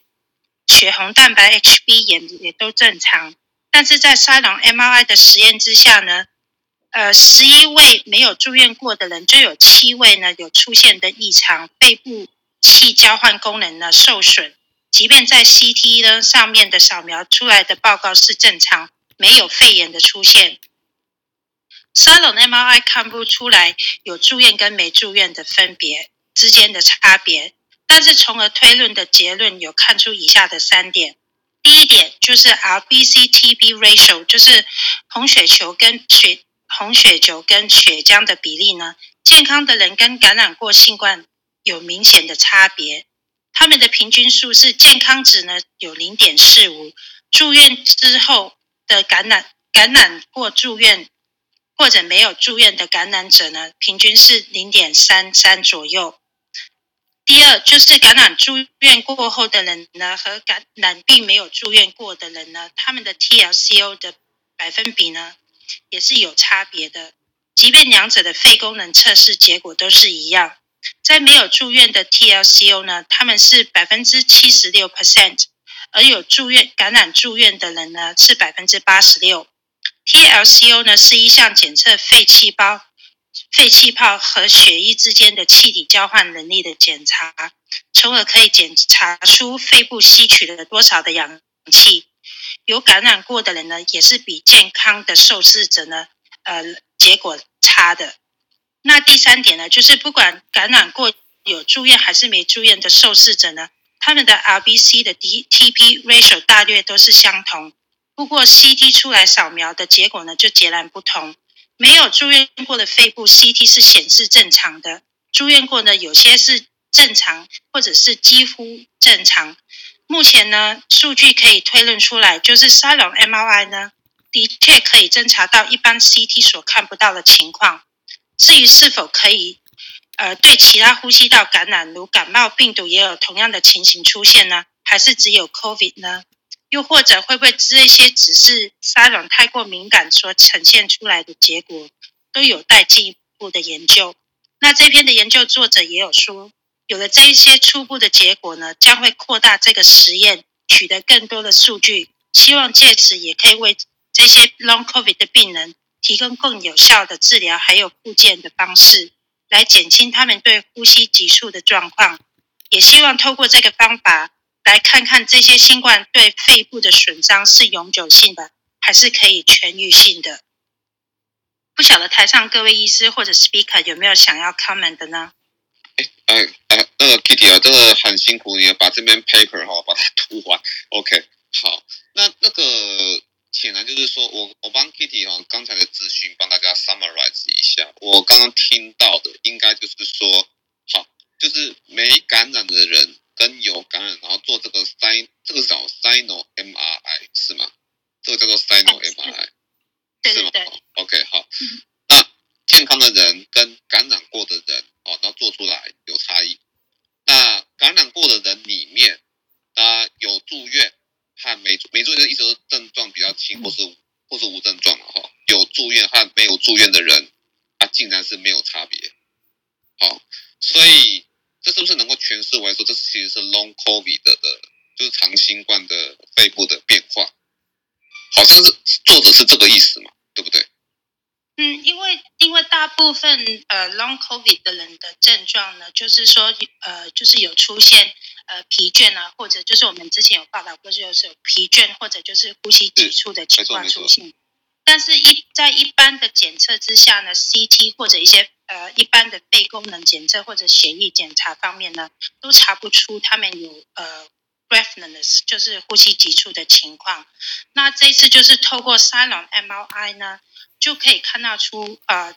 就是有得过 COVID 的人呢，是跟健康的人呢是有不一样的。嗯哼。OK。那从那我想问一下，因为 Long 就是是。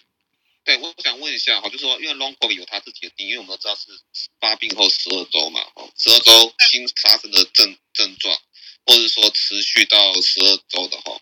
啊，那种才能够被称为 long COVID，所以这个这些的病人他，他他抓起来做设设备后，他有超过十二周嘛？是超过十二周的人被抓进这个实实验吗？哎，是没错，他们呃是有超住院有超过呃住院过后三个月之后。哦，那那就是。或者没有住院。的人呢，也是就是有超过一百多天都有持续有这些症状的人，他们呃拿来研究的，对，作为研究的对象。那这些研究的对象都被感染过，有没有说在区分说有打疫苗和没打疫苗的？好像没有讲哦。嗯，他这边没有讲哦。嗯嗯。哦，好，好，这你看哦，所以说国外哈，对于说长新冠 Long COVID 已经研究到这种地步了。其实我是对于说台湾的 Long COVID 的哈。有有一点沦为哈，就是那个呃心理上，因为我们我先顺便再跟大家复习一下哈，啊我们的那个所谓的长新冠嘛，叫去年那个八月喊的震天尬尬响，然后有几个市议员在捧捧场哈，那我们到底是怎么样去做哈？其实就是有点沦为说是心理式的一个智商，那我们称为也不敢说是长新冠门诊，我们那时候说是呃新冠那个关怀门诊这样子哈，那。基本上就是哎，来这边然后做一些精神科的量表啊，那你的焦虑哦，你的忧郁哦，各一份问卷，然后再是睡眠量表，然后再来是情绪情绪温温度计啊哈，然后做完之后，然后看看说你有没有血压，其实大部分的案例都没有这方面的问题，然后就呃转介率也是很低然后因为小，比如说如果呼吸上或者说其他那个身心上的问题哈，或者其他有没有器官衰竭的问题等等等啊，或者说有没有脑雾，其实。其实就呃，我们自己所仅有的一些各院区啦，或者自己所仅有的资料，其实那个真的抓到所谓的 long c o 也很低啊。那我知道本周有一位那个南部临床膜医师哦，发表了，我不知道他是不是发表，还是我不知道怎么样被被被被那个呃媒体给报道出来的哈。就是说一位七十岁糖尿病的阿嬷哈，她接下来发生全身都疼痛的一个状况嘛哈。那个的确就是很比较典型 long COVID 的一个情况，因为像。chronic fatigue syndrome，过去其他病毒所造成的全身呃疲劳和那个疼痛后，那个人生的发质变得很低呀、那这样的才就是一个 long COVID 的一个状况。可是，难道是台湾人比较强壮吗？哦，那感染虽然说一万多个 case 不足以选上一个市议员，然后导致说这个我不知道是不是门诊这这个这个关系哦，还有他研究做不太下去。但是哈，以一万多个 case，然后过去牛津大学也有说是三七 percent 的染疫者，包含轻症哦，三七 percent 的染疫者哈，他其实都会有会有长新冠的一个表现哦。那可是我们说只有一位哦，那我觉得其实是我们追踪的不够确实啦。哦，那如果说接下来都是呼吸功能，它会都会有改善，而且是个长久的变化，那你该做复健的不去。做复健的话，其实我觉得恢复可能会比一般还来得差，这是我们一个潜在的问题。那我自己个人是不大满意，说我们其实，在 Long COVID 其实做的没有很积极哦。那这个部分当然我们也是继续在追了哈。那 Omicron 接下来就是会在过年的时候社区大量的感染了哈。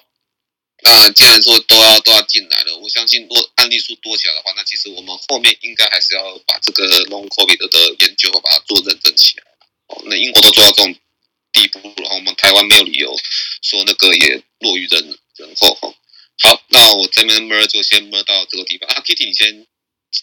继续哈。好好，接下来是欧洲的部分，那。欧洲部分呢，上个礼拜有提到染疫死亡率最高的俄罗斯。那在昨天星期六的确诊人数呢，已经超过十万以上，总共是有十一万人三千一百二十二人，那将近是这个月初的七倍。那当时呢，就只有一万五千例的感染的案例。那目前的情况，大部分大部分感染的都是 Omicron 的案例。那本周呢，俄罗斯的卫生部部长呢，在没有详细说明的情况之下呢，就突然间把确诊后的隔离天数从十七天降到七天，而且在家隔离的人呢，也必须要在远距在家工作 （work from home）。那他们现在目前第二季的疫苗覆盖率是四十八点二 percent，而 booster 呢也只有六点八 percent。那另外呢，在人口有九百多万的匈牙利呢，也正是。在受到 Omicron 的影响，那他们第二季的疫苗覆盖率呢，已已经有二六点六十二点五 percent，而 Booster 加强针也有三十六点九 percent。那本周最高的确诊人数已经达到了两万人，那相信未来一两周呢，将会高达三万人左右。那至于法国的疫情概况呢，就跟上周的情况差不多。根据一月二十八号公布的数据呢。患病率呢是仍然上升，每十万人从上周的三千两百四十五例呢，到本周的三千七百二十六人。那阳性率继续上升，从上周的二十三点七十七八 percent 升到二十九点零六 percent。每周平均新增的病例呢，是从三十一万一千零八十七例上升到三十六万零七百零三例。R 值呢是有微微的上升，从上个礼拜的一点零七呢升到为一点一一，但是呢相反的，他们的呃法国的 COVID 重症病房占有率呢是有点稍微的下降，从七十四点五 percent 呢降到七十点九 percent，而重症率呢也疑似有下降的倾向，再次跟上周来比呢是降低了七个 percent，呃可是，在住院死亡率呢是仍然有一点点上升的。那目前法国的防疫策略的重点呢，就是从一月二十四号开始正式实施疫苗通行证 （Pass Vaccinal）。目前呢，仍然只有适用于年满十六岁以上的群组。那其他的大致防疫政策呢，就没有太大的改变。但是政府呢，公布在一月二十七号呢，就是公布一项法令，能够扩大授权可以接种未成年的职业的种类名单。从一月二十八号开始呢，就是因为呃五到十一岁的年龄层第一季的疫苗呃接种率太低所做出来的决定，所以从一月二十八号开始呢，药剂师、消防员、牙医师、助产士，甚至医学系的学生呢，都将可以为十八岁以下的人接种疫苗。那目前呢，Omicron 的变异株呢，是占了法国的阳性病例呢。病例来说呢，是占了百分之九十八点五 percent。那目前法国的疫苗施打的状况，根据一月十七号卫生部的网站统计数据，平均每天施打加强剂的还是一样，比上周明显有减少了三十六 percent。目前呢，呃，总共至少接种了一剂的疫苗呢，是占了总人口的八十 percent。那以下呢是两则来自法国的消息，要跟大家再分享的，就是关于小儿多呃小儿多系统炎症综合症候群。那法国他们的简称是 PIMS，那英文来讲呢就是 MIS。那 MIS-C，根据法国卫生局每周四的疫情报告指出呢，患有 Miss 症状的儿童病例的数量正在增加中。这种现象是未成年感染 COVID-19 的主要重症的形式之一，可能会导致急性失常心脏衰竭的情的风险。这种的疾病呢，通常会发生在儿童还有青少年感染 COVID-19 之后的四到五周。从法国大流行疫情以来呢，至今呢，已经累计总共有八百四十九例跟 COVID 有关的小儿多炎症综合症候群的案例。从去年的十二月以来呢，每周的病例呢都有明显在增加的当中。所以卫生局呢提醒民众，MIS 的主要临床体征就是如下：高烧高于三十九度，全身的状况显著恶化。表现极度疲劳、食欲不振、发冷、身体弥漫性疼痛等非常常见的消化性系统疾病，腹痛、腹泻、恶心或者呕吐等，都要尽快的就医。另外一则呢是来自 EMA 的消息，EMA 去年十一月公布开始审查 Paxlovid 由辉瑞药厂研发出的新冠口服药，还有十二月紧急使用以来呢。终于在这个礼拜四，一月二十七号呢，宣布正式通过在欧盟的地区使用。那这是因为十二月的数据显示，Paxlovid 有效来减减低重症率跟死亡率。虽然当时的数据还是以 Delta 为主，不过初步的研判是对 Omicron 的感染也有一定的效用。那这项通过呢，是适用于在治疗那些成人得了新冠肺炎之后呢，有可能成为重症，但又还不需要氧气治疗的病人。那以上是这个礼拜为大家整理英国还有欧洲的消息，谢谢。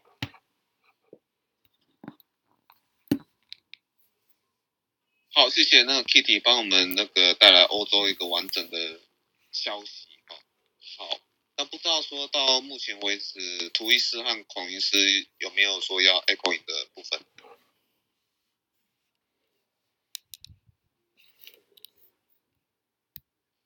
后面内容好像还很多哎，是不是要先走完再说？OK OK OK，好的，那哎，后面内容还很多，Kitty 还有吗？还是没有了吗？哈。没有了，谢谢。没有了，没有了。说还有南美、印度、日本，还有 OK，好的，好的，对。不过，如果刚才共存的部分，我不知道说孔医师有没有什么要讲的，然后因为那时候你跟那个洪子仁院长在在一起嘛，不知道有没有什么还要可以再补充的部分，还有刚才讲的那个筛检的部分。我要讲的就是，我我觉得那个其实只是防疫上不同阶段的事情。呃，国际上或者 WHO 现在在忧郁的，或是还在觉得不行，他们不是忧郁不能共存呐、啊，因为国外啊，现在少数还在清零跟共存挣扎的国家没几个啦，啊不就我们跟对岸，阿个偶像没有人啊，别人都是被逼就一定就是要跟病毒继续存在下去，只是只是你要怎么存，那是一个问题嘛，你你要。那条防疫的线要切多重，然后，然后那个呃，要付出多少力气来做这件事？所以我觉得我们跟国外在考虑的事情，我觉得 WHO 偏向的是说，他们已经在讨论的是什么时候要结束这个全世界的公卫危机，把它认定为是当地流行病哦。他们觉得现在时间还不到，我觉得他们讨论的是这个哦。他们不是说什么时候才可以真正共存？没有啊，他们早就已经共存了。那可是解除全世界公卫危机，然后比方说，你就不需要全世界的这个呃互相在禁航的这种事，就不用再做了哈，类似这样。嗯然后变成地方流行病最大一个改变就是，你不需要逐例诊断、逐例通报了。嗯，那可是 WHO 之所以会觉得还不到时间，是因为地方流行病有一个很重要的特点，是你要可以预测它，它要有一定的可预测性。它每年冬天流感就来一波，然后那个致死率大概就是这个范围，可能有比较差的一个冬天，可是也有比较好的冬天，而它大概我们疫苗是做得出来，然后它不会到。这个瘫痪医疗的地步的话，那就是它真正变成地方流行性疾病的时候哦。那很显然，大概还没有，因为这个病毒到目前为止哈，几个月，也许是半年就有一次大的突变。那我们真的不知道下一，我我想下一个突变一定会来。那你怎么知道下一个突变哈，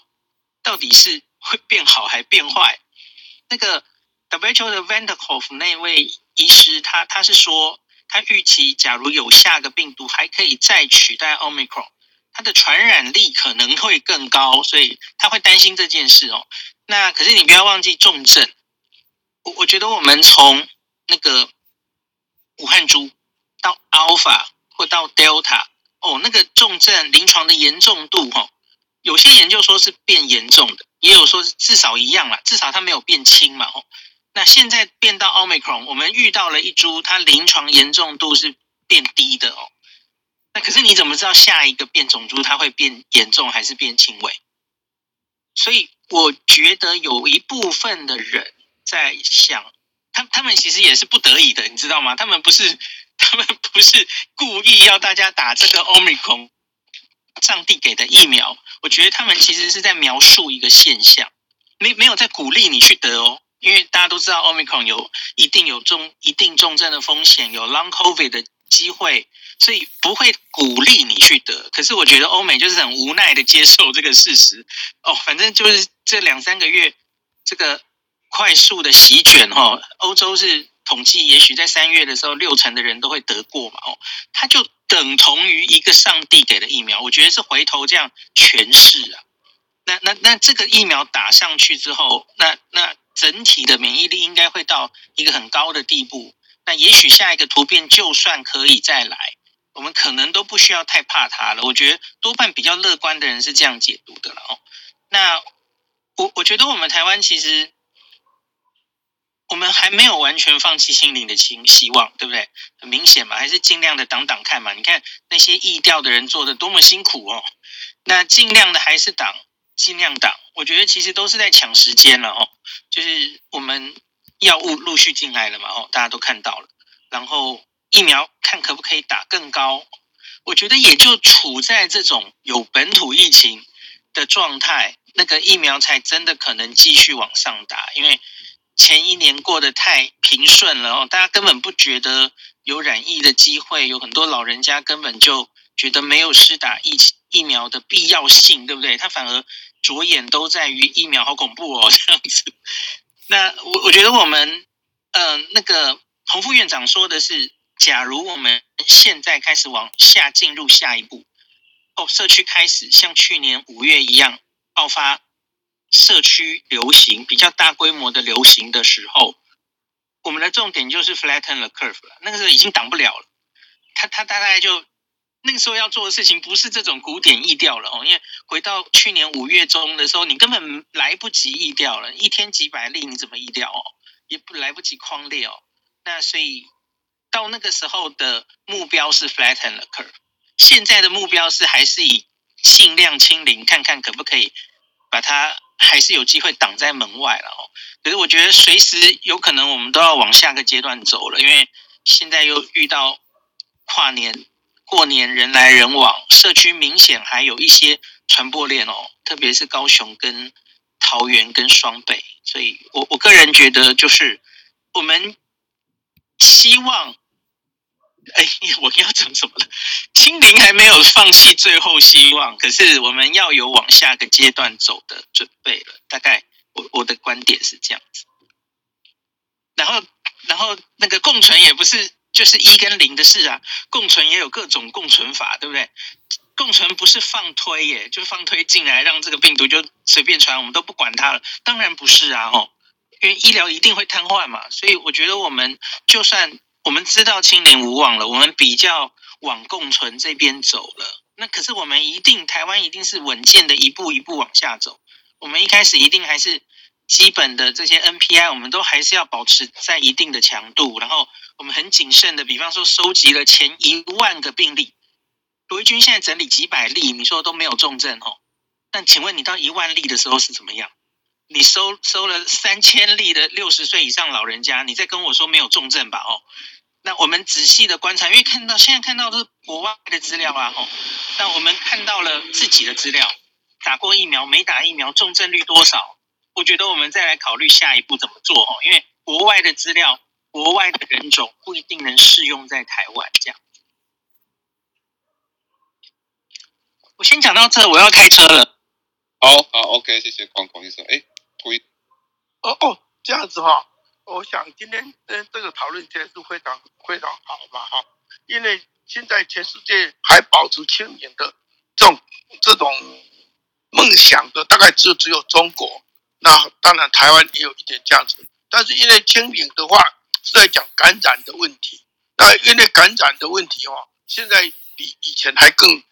全世界来讲，比人更快速。到这样反而大家说的，哎，怎么样跟病毒共存？是因为这个病毒已经趋向于比较轻症状、比较没有危险的，所以大家反而刚敢往这边去想。那同时也因为疫苗已经打得非常非常多了，所以这个是概念上清零跟共存是相对的。不过刚刚孔医生有讲，所谓的不清零就是共存，但共存有各种不同的共存。那台湾的共存还是要靠大家的三重把关，让它降到最低的一个轻度，然后剩下的要靠我们自己保护自己。那不要想说要靠这个什么三级，你警戒四级警戒不是要这样子的。那这样的话，大家就会慢慢往正常的生活去。那全世界现在很多地方已经都都为了经济的问题，或为了呃社会的问呃问题，根本已经不不考虑清零了哈。他们都认为是共存，是在。完全是在过较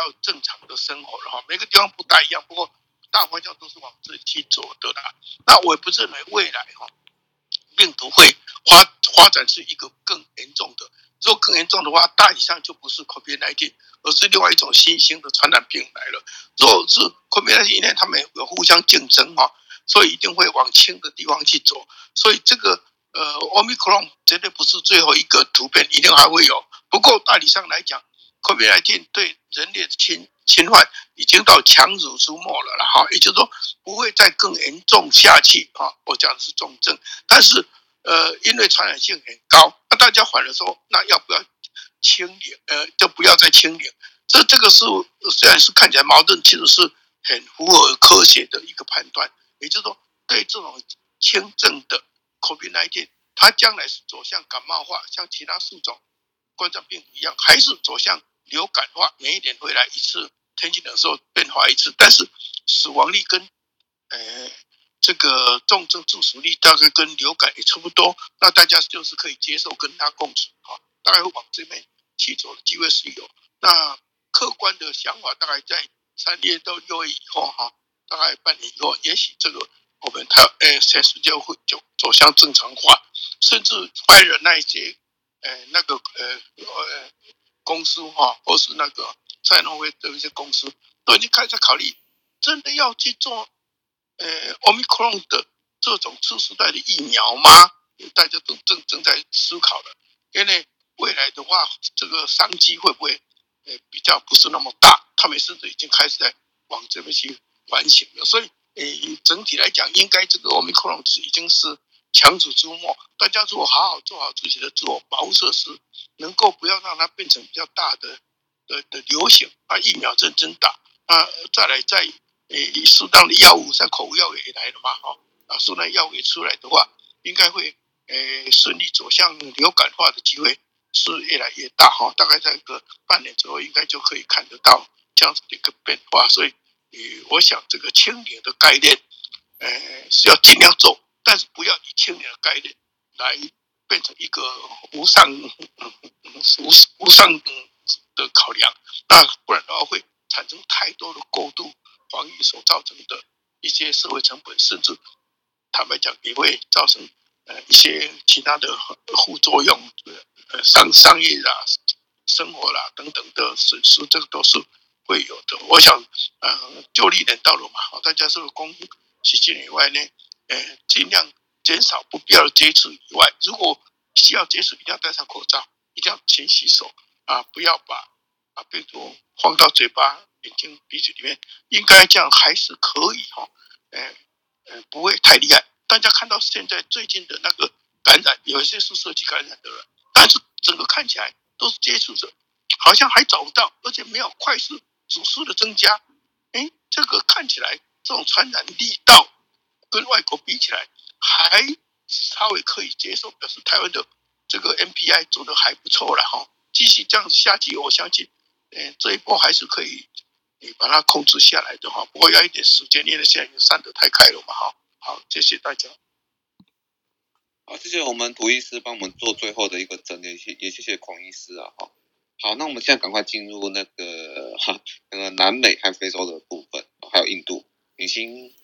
好的，江医师，还有各位来宾、各位听众，大家新年快乐！那么这一周我所负责的这个非洲、南美还有印度三个区域，其实都是情绪上面嗯比较放松的消息。怎么说呢？我们在非洲目前以撒哈拉沙漠以南来说，那它的这个。呃，COVID-19 这一波 Omicron 引起的疫情呢，都在这个确诊人数的还在持续下降当中，所以呢，各国基本上都已经开始了正常的活动。那以我们呃，比如说东非的乌干达来说，现在的复学还有整个嗯社会上面的活动状况，一切都已经正常了。然后在南非呢，有一个好消息，也就是我们知道这一波整体两。年下来的疫情，那我们在非洲经常性的讨论其实是工位的整体状况，还有我们的疫苗是否足够。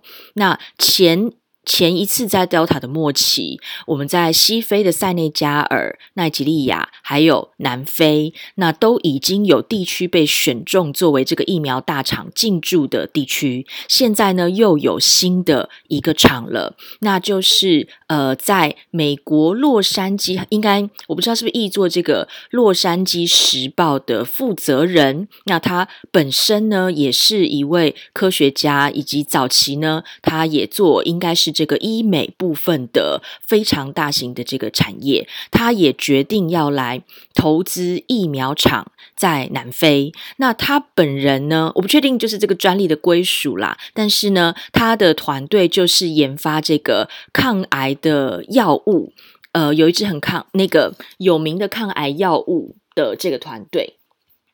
那么现在他们要把这个疫苗厂建在南非的那个 Cape Town 之外呢，也要把它的所有跟呃生技医技部分的技术也全部都引进南非，然后希望在未来呃除了可以供给 COVID-19 的疫苗之外，还能够帮助非洲处理其他的这个疾病或者是疫苗的生产整体的状况。所以呢，我们到这个 Omicron 疫疫情的末端，非洲又传来了好消息。那另外还有像是西非奈及利亚，之前呢，大概在一个月一个多月以前，政府大动作的销毁了这个已经呃过期的疫苗。那么民众在这一波政府大批的宣传，我们奈及利亚有两万啊、对不起，两亿。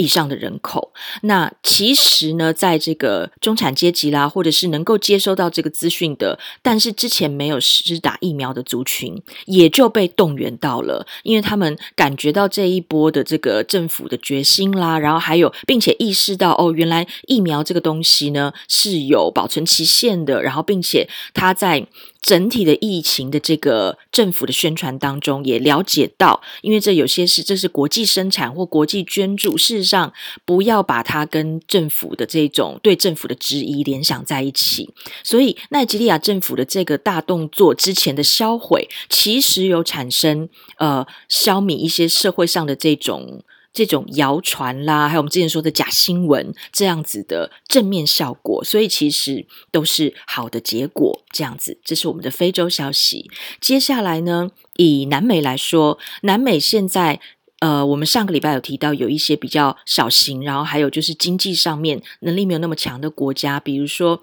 秘鲁跟玻利维亚，之前呢，呃，Omicron 的疫情也开始爆发，有些影响到。医疗上面的负担，可是目前，呃，以玻利维亚、还有秘鲁，还有我们一直以来都有追踪的阿根廷来说，他们的单日确诊人数都开始稳定的下降。上个礼拜，阿根廷的这个七日确诊平均要稳定往下走，到现在还是持续维持一定的这个下降的比例。那所以呢，甚至连巴西，巴西虽然现在的单日确诊人数还在往上冲，我们。不确定它的波峰什么时候出现，但是现在呢，巴西为首，然后跟整个南美洲，基本上现在出现了这个医疗部分的统计数据，的确也是符合我们呃非洲这边还有其他区域的，那就是目前的急重症还有这个医院的收治率，就是它有确诊。阳性率嘛，然后接下来还有我们的收治率，收治率部分都是比较低的，所以以巴西来说，那它目前的这个媒体报道也是，并没有造成像之前那么紧张的医疗资源上面的不足，所以整个南美洲来说，可以说，呃。疫情这波 Omicron 的疫情呢，并不紧张。然后现在大家就是设法能够再冲疫苗量，因为巴西这边出来的新资料就是需要收治。急重症的病患多半都是没有施打过疫苗，因为巴西目前还有百分之二十到三十左右是连一剂都没有施打过的。那所以其实像这样子的族群呢，才是他这一波染疫需要收治或者是引发急重症。那尤其巴西其实有一个非常大的是我们亚马逊河流域，那它的亚马逊河尤其是北边的很多少数民族的族群，是他目前完全没有施打。打过疫苗，或者是就施打疫苗率非常低的一个地区。那目前这个地区在这一波 Omicron 当中有受到影响，所以现在巴西政府正在想办法再提高这些地区、这些比较偏乡地区的这个疫苗施打率，因为目前的这个医疗数字应该是蛮明显的。如果有接受完整疫苗，甚至加到这个加强剂的话，其实都蛮有一定的这个。降低它的收治的这个成效。好，那现在这边就是南美洲的消息。最后来到印度，印度呢，呃，我们现在有一个意外的好消息，也就是它的这个单日确诊人数，全国的总数已经开始下降了。然后，所以呢，印度政府现在，因为他们之前的这个选举啦，相关活动都没有办法完全的中断，所以他们是在观察情势当中。结果现在发现呢，他们新的这个医疗数据再次的确认，那目前比较会需要收治的，也都是施打疫苗状况缺乏或者是不好的。这些地区，那所以像它的呃前五大都会区当中的前四大都会区，这次的这个染疫人数其实都一直没有升得太高。那现在是到它的第五大都会区，是这次的这个染疫人口比较多的地方。那所以我们可以看到，呃，它的前四大都会区，因为之前 Delta 影响太深刻，所以它的群体免疫力还有疫苗施打量都冲到百分之九十甚至以上。那所以呢，在这次 Omicron 当中，就比较没有受到呃太强烈的影响。那所以印度这边呢，也是他们在企图要把这个呃其他比较偏远地区，或者说缺乏这个医疗资源的地方，在设法在疫苗的部分，希望能够补足。但是目前因为它的单日确诊人数开始下降，并且也确认就是这个收。收治率啊，还有急重症，比之前 Delta 还有那个印度的第一波，其实都是呃远低于之前状况。那它现在有一个数字是说，印度的第一波的。收治率其实是百分之十六左右，在 Delta 这一波是百分之二十一左右。目前 Omicron 这一波呢，其实都没有超过百分之五。所以现在的印度当局呢，也是目前在维持正常的一些呃社会活动，只有区域比较严重的地方才有那个防疫措施的调升。好，目前这就是，请说。我了解。哎，雨欣想问你，刚刚说的所谓的收治率是指说 hospitalization？对，不不好意思，是不是我的翻译有问题？啊、没关系，没关系，没关系，没关系，就是那个呃，意思就是说，印度哈、哦，它的住院的虽然说可能这样问语气有点太勉强，但是说想问说印度啊，它这个住院是不是也是跟欧美一样哦？因为我们台湾就是安妮又就是像前阵子的争议一样安妮一有事就算无症状，我也把你弄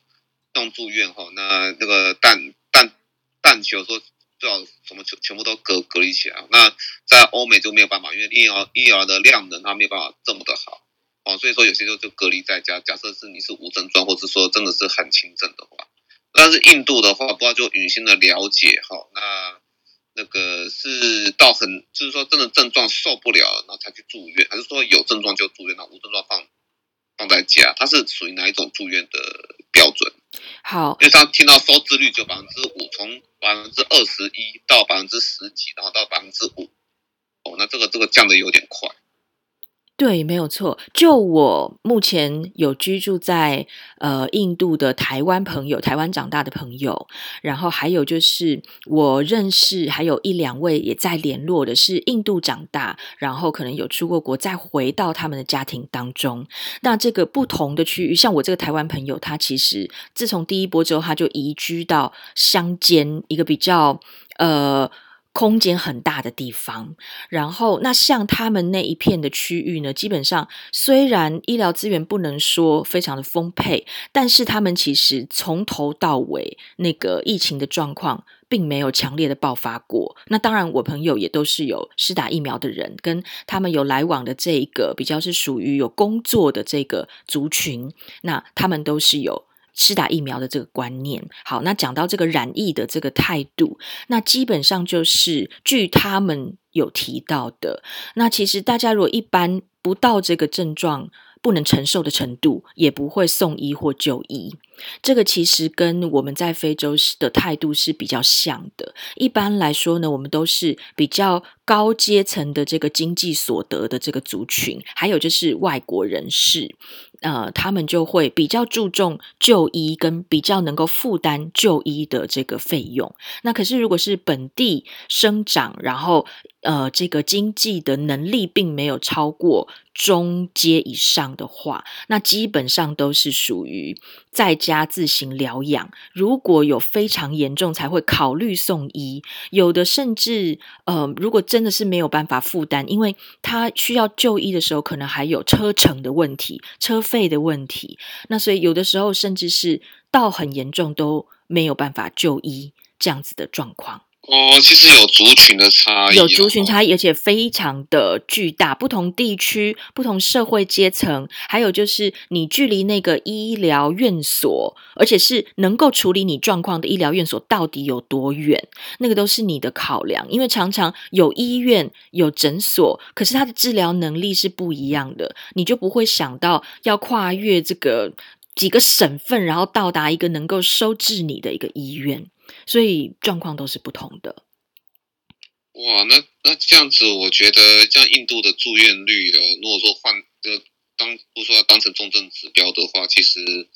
我是觉得不太能参考。是的确，那不必须要说印度一般的乡间啦，就说平均而言，还有我们南美比较小的国家，跟我们非洲一般国家的这种收治率、住院率，可能跟我们其他世界上的地区都是属于不一样的标准。那它能够衡量的是同一个区域长时间的。的平均标准，比如说都是印度的资料，那它是十六比二十一比五，这个是对于印度而言是有效的资料。可是如果要它跟其他区域比，可能因为衡量标准根本就不同，就不能相比了。了解，谢谢我们的雨欣。哎，雨欣下面还有吗？我这边就没有了，谢谢大家。好好，感谢感谢。你不知道说像公共卫生这边，或者说像那个嗯其他国家这样的一个住院的标准，跟我们那些那个日本、韩国啦、台湾啦，哈，比较有比较嗯相对富裕吧，哦，那但是就就住院能够比较住院的标准比较能够一致，然后跟其他跟像印度这样的国家，其实住院的标准有点嗯，刚刚听起来有点让我自己诧异了。不知道涂医师对这一段有没有什么想法？呃，这个在美国哈，虽然说号称这个医疗最好的国家，但是其实他们不是重症根本也不让你住院的。那都是在家里自己疗养哈。我的一些亲戚朋友也都是其实咳得厉害啦，全身无力什么。这个老早在台湾哦，不要说放置那个呃负压隔离病房，至少也放置这个呃医院里面去了哈。好，那美国都是自己买这个氧化，呃，就测测氧血氧机自己在测来测去，然后再再自己自己处理啊，更没有说什么。哦，人家送什么食物什么？台湾的这整个来讲是做得很好，不过这一次哦，看起来是快上去，那理论上也会快下来哈，没有像去年五月那么那么严重，一下子呃每天五百个六百个没有这样，而且可能会比较快下来。这是全世界都快下来。我刚刚有稍微讲过，就是因为现在全世界对那个戴口罩、洗手这个已经比较变成常态，虽然有一些人在反对，但是大体上还都是。有比较重，所以诶，真的能够被感染的族群，其实不是所有的人哦。虽然抗体已经下来，但是不是说是抗体下来，而且自以为抗体，诶，自以为打疫苗有效，然后就不大注意的那些人才可能被感染。那这些很快就被感染到到一个程度以后呢，诶，就快要没有人可以被感染的话，就就会开始下来哈。所以下来也应该快一点点，所以这一点可以了解。不过因因为这个虽然重症比较少，如果按照我们台湾的这种有一点点比较呃严谨的或者比较照顾的比较周到的这做法哈，医疗资源是会不够的，可能性是有的，所以医呃医院大家都会担心，所以他们可能会要求做比较好、比较多一点的的这个呃二级、三级警戒等等啊，让这个东西能够减少一点，但是这个是。不应该这样这样做了啦哈，应该是还是要过比较正常的生活，所以这个医院会紧张，那怎么办呢？恐怕是医院是要分级的啦。对一些症状轻微的，那当然是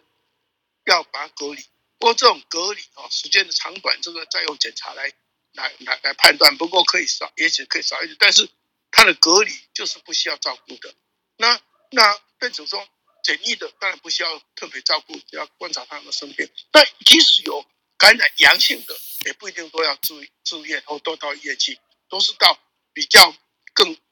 严格一点点，有医院在科 supervise 的呃隔离旅馆，这样就可以了。那一有什么症状变严重，或是传症状，才先到医院，呃进一步处理。不然的话，就是医师护士到这个隔离的旅馆来帮他处理。这样的话。啊啊，这个医院就不会要，不会说被占据太多，也不会影响到其他的疾病的治疗哈啊产生问题。所以这个医院的这个分级哈，我相信这个是一定要往这面去做，才会不会造成医院太大的负担哦。我想相信这样应该就会成功。至于说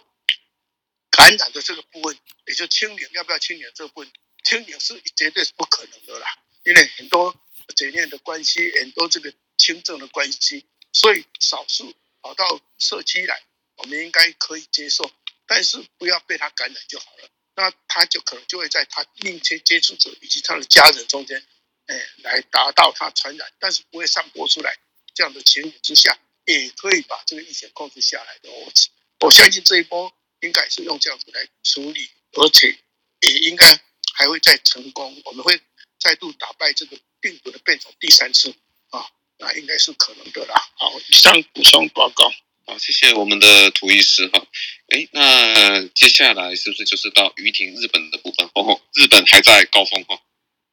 对，没错，日本就是还在一个高峰。那它的呃疫情现，它疫情现在就是还在高峰嘛？呃，从前天开始，就是它的单日感染人数已经破了八万。那没有停止的现象，那是 Delta 那波那波最高峰的时候的三倍以上。那周平均也再度翻倍，来到了六万三千三百多人。那死亡人数也跳到单日一月二十八号的四十四人。那上个礼拜我们说还说是使人上下，现在已经呃有点跳上来的情形。那全国的重症患者数也呃已经来到七百三十四人。都持续在往上的增加。那日本的岸田内阁政府的官方副长官 Sasaki 他也确诊了。那虽然是呃，他没有发布新闻说目前官邸内没有密切接触者。那另外全国的全国的居家疗养病人已经达到了二十六万人，是疫情以来的最高数字。那也因为疫情不断的增温，蔓延防止措施的实施地区也扩大到三十四个县。那东京身为感染人数最多的地方，那也正在慎重考虑要不要发布紧急事态宣言的必要性。一月二十八号，东京的病床使用率已经达到了四十六点一 percent，那非常逼近紧急事态宣言发布的标准五十 percent。那重，但是他们的重症患者在一月二十八号时候，只啊目前是只有二十人，那跟最高峰时期的两百九十七人比起来是相当的少，重症病床使用率也仅仅在三点九 percent。所以虽然呃病床使用率攀升的非常快速，但是重症。目前看起来还在能够接受的范围，因此会再做一些呃综合判断，看要不要发布紧急事态宣言。那另外，全国的病床使用率现在平均是三十九 percent，那上个礼拜是二十六，那重症病床使用率是十九 percent，上个礼拜是十二，都有渐渐增温的现象。那也因为现在呃越来越多那个病床数不足的问题，那各地也出现很多救护车找不到医院送急诊病人的情形，像是在立木县，甚至有被接连拒绝十九家医院的案例。那呃，救护车的急救人员表示，呃，医院给他们的拒绝收治的原因是，就是因为病床不足，或是没有足够的医疗人员。那另外在，呃有些确诊病人要送医院的时候，他们有发现，像是精神科或是有失智症、失智症的呃确诊病人，他们受到的排挤也变多了。那也给一些呃精神科以及失智失智症照护病床带来非常多的压力，因为像是精神科病人、失智症患者，他们需要人帮忙照顾生活的情形比较多，像是喂吃饭啊，或是帮忙洗澡、换尿布、上厕所等等。那不因为不管有没有疫情限制陪病，那在日本基本上除了儿童以外，就是你出院的话，其实是没有家人或是看护在医院照顾住院生活。那所以就是除了有医疗行为的照顾以外，这些吃饭、上厕所、洗澡没有办法自理的病人，也都是护理师在做做一个处理和照护。那因为也还有其他病人需要呃有护理师的关的关注，那就不可能把所有人力资源都投注在这些病人身上。那也因此，在现在医疗人员不人手不足的时候，那需要比较多照护的这类型病人，就容易有不得不的呃被拒收的情形。那也像是在他们的疾病特性上，比如说像刚刚呃涂医师或者其他医师有提到说的，在遵守戴口罩或是个人的卫生方面，就会比较难去要求他们。那他们也比较不能够去理解说，为什么我现在被要隔离，被关在一个小小的房间，那一些一些行动或是生活上的限制，限制也会给他们带来很多的压力，比较容易有出现不稳的情不稳定的情形。会给呃，也会给护理人员和呃，就是医院带来更多其他的照顾压力。那所以他们在收治住院后，要怎么同时预防院内感染，以及提供完善的医疗住院生活照护，就是会是一个蛮大的问题。那像是在台湾，其实有一些家庭有有这类型的呃，这类型的嗯、呃、家人需要做一个照护。那真的就是、呃，打疫苗，做好个人卫生，保护自己，也保护他们。那也因为疫情的关，疫情扩大的关系，那就是在 一些社会就会有受到一个冲击。那感染人数没有停止消长的现象嘛？那目前现在在住院或是居家隔离疗养当中，就加起总共加起来已经达到了五十万三千多人。那去年八月第五波丢他那次最高峰是二十三万多人，就是多了整整两倍以上。那所以现在让日本政府也非常非常的头痛。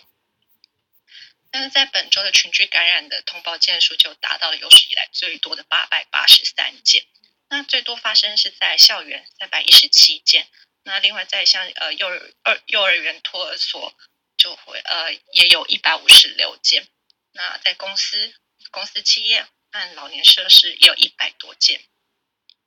那另外在呃像餐厅啊或是医院呃运动设施还有那个身心障碍者照护不设施。也有二十到七十件不等的群聚感染发生。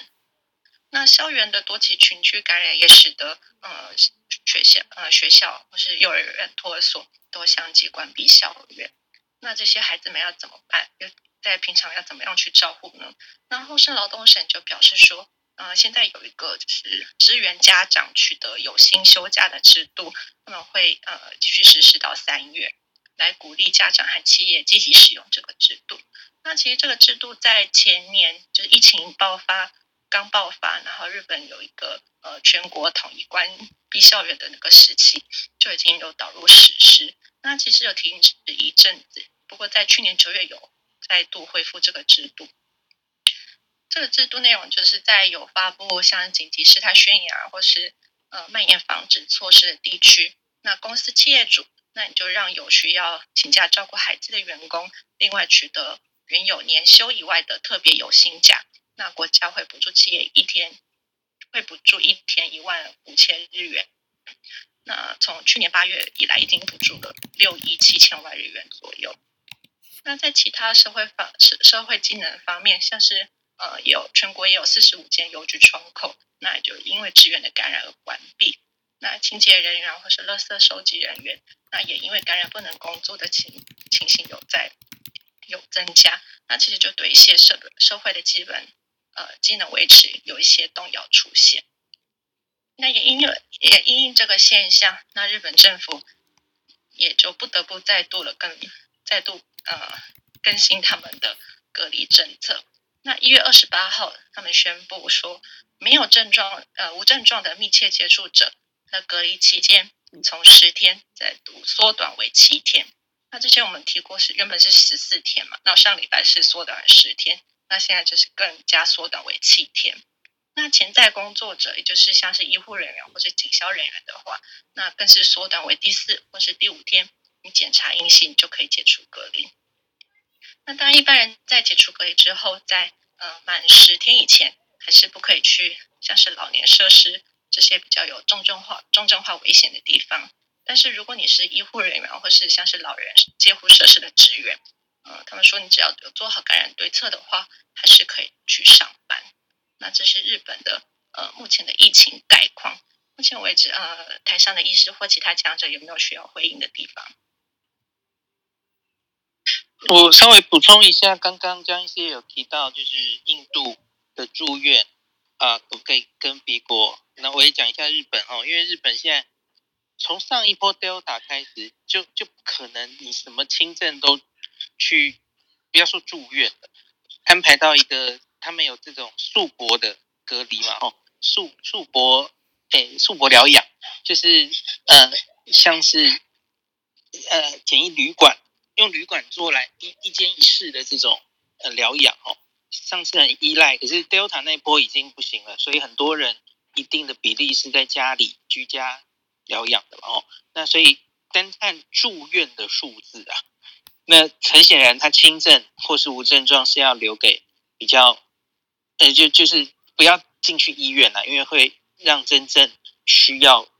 新冠可能有重转重症风险的人没有办法受到及时的医医疗。所以我们在比较各国说现在因为新冠住院的人数的时候，要小心有这个限制。那那可能每个国家住院的啊、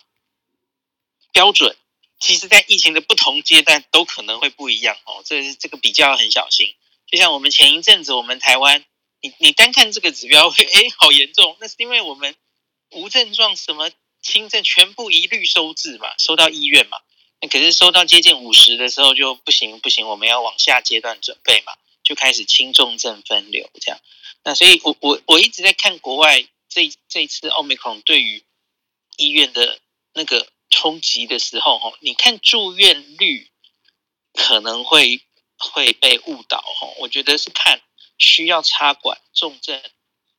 新冠，因为新冠还这个肺炎，然后重症需要插管的人数，那个最准，然后死亡当然也准。可是昨天我跟叶医师的房间也有讲一下英国，我们在看这个资料的时候，也还是有一些 tricky 的地方哦。你写在死亡证书上面有新冠的诊断，跟他是不是真的因为新冠而致死，其实这又有一个差别哦。这个在之前的 Alpha Delta 的时候不太是问题，可是这一次我们看到了很多类似南非、英国都有哦，住院有新验出新冠。死亡证书上有新冠，可是他一定是因为新冠致死的嘛？不一定哦。那所以这个是接下来我们要看。那 Lawrence 刚刚有提到美国死亡数也是跳起来了嘛？哈，我我不是很确定，因为美国有那么多州哦，每一个每一个地方通报的数字有没有可能也是有类似英国这个问题？哈，这个美国可以继续看一下他们的死亡数字，那是不是会有后续 paper 分析说，哎，真正因为 Omicron 而去世的那个比例，就是刚刚。大科里燕也有报一个数字嘛哦？CDC 很初步估计，美国这一波相比于前面的 Delta 的住院、重症跟死亡降低了一些哦，好像没有低到你想象中的低哦。可是我觉得它再下去，可能还要再进一步去厘清有没有类似英国这种通报上会有误差的状况。哦，谢谢我们的孔医师。哦，那那个，哎，那个。雨婷，后面好像还有嘛？那个疫苗的接种率。哦、对对，谢谢孔医师和江医师。好，那就是疫苗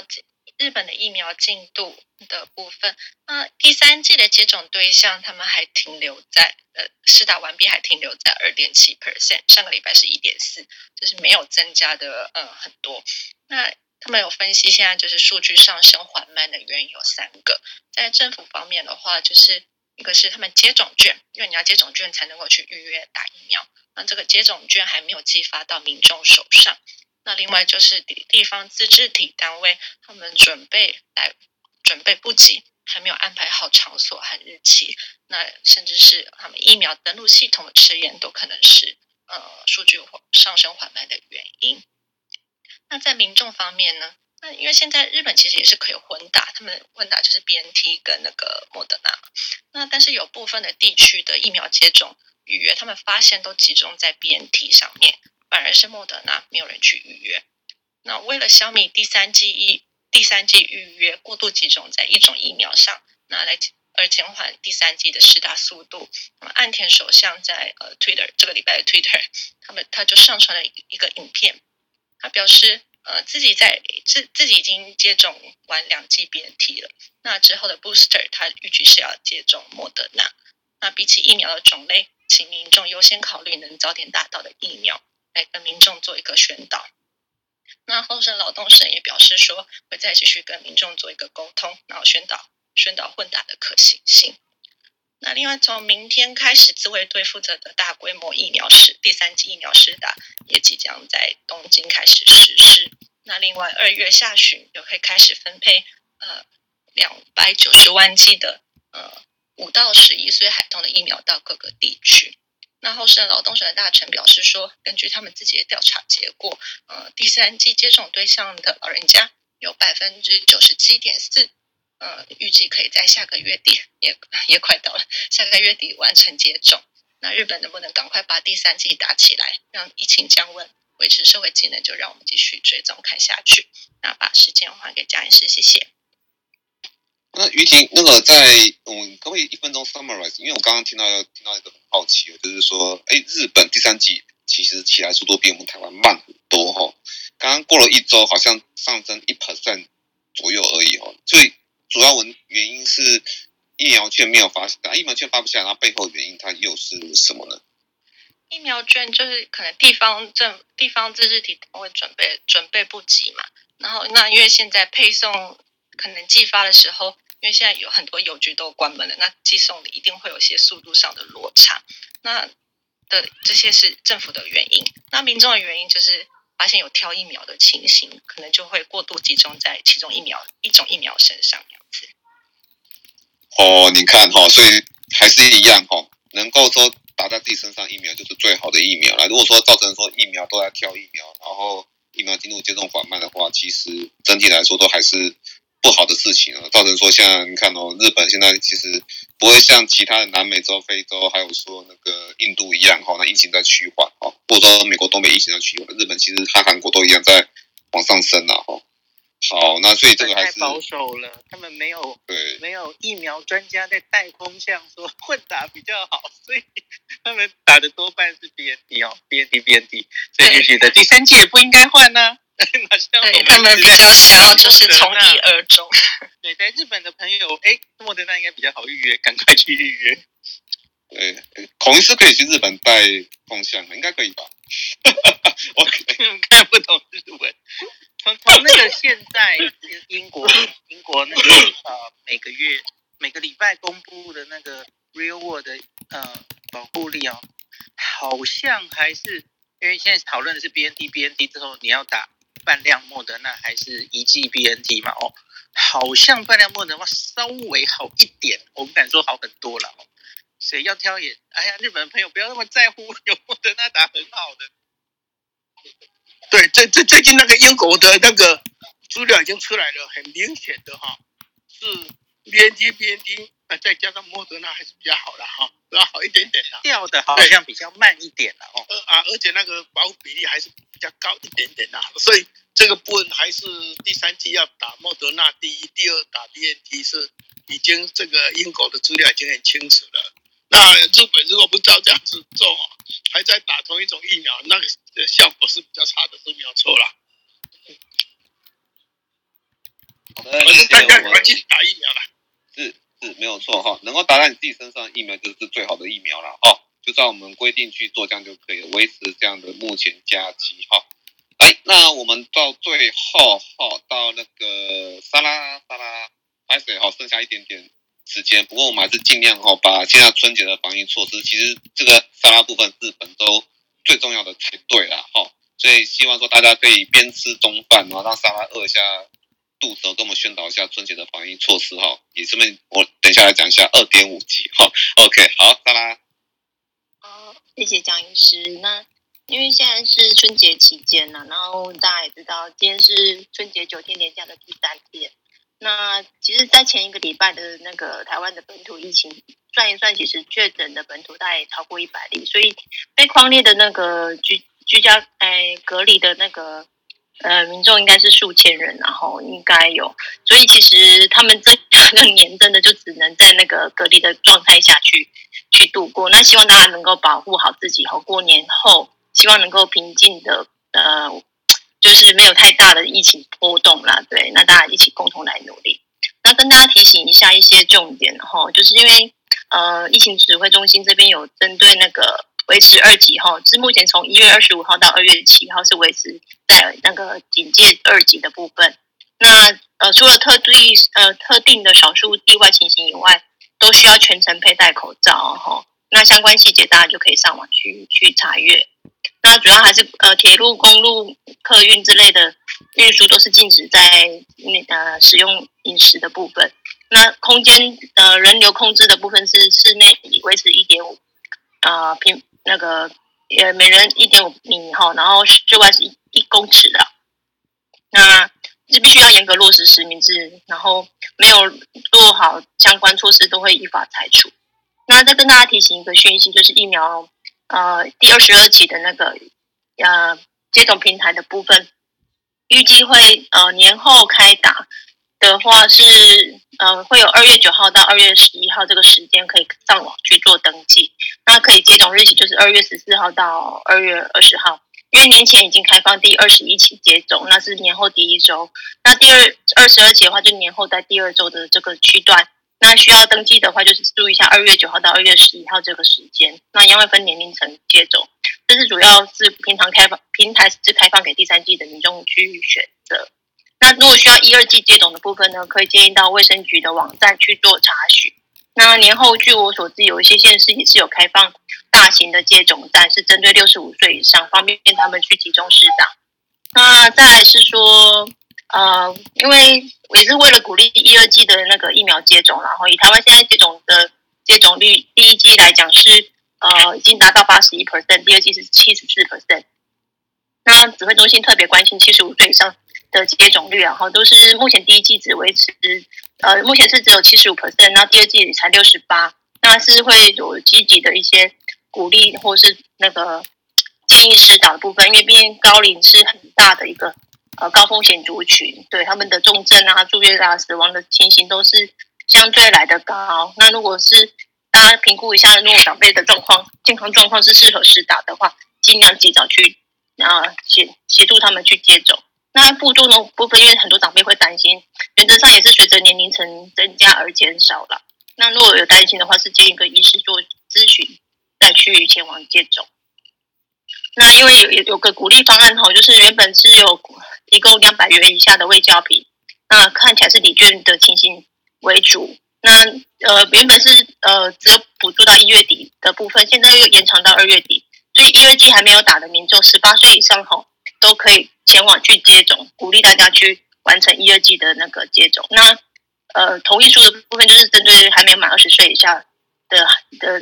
民众可以要注意的部分。那再小小补充，因为目前流感疫苗还是有一些疫苗量可以接种，所以如果需要跟 COVID 跟那那个 COVID-19 疫苗跟流感需要间隔至少一个礼拜，跟大家再做个提醒。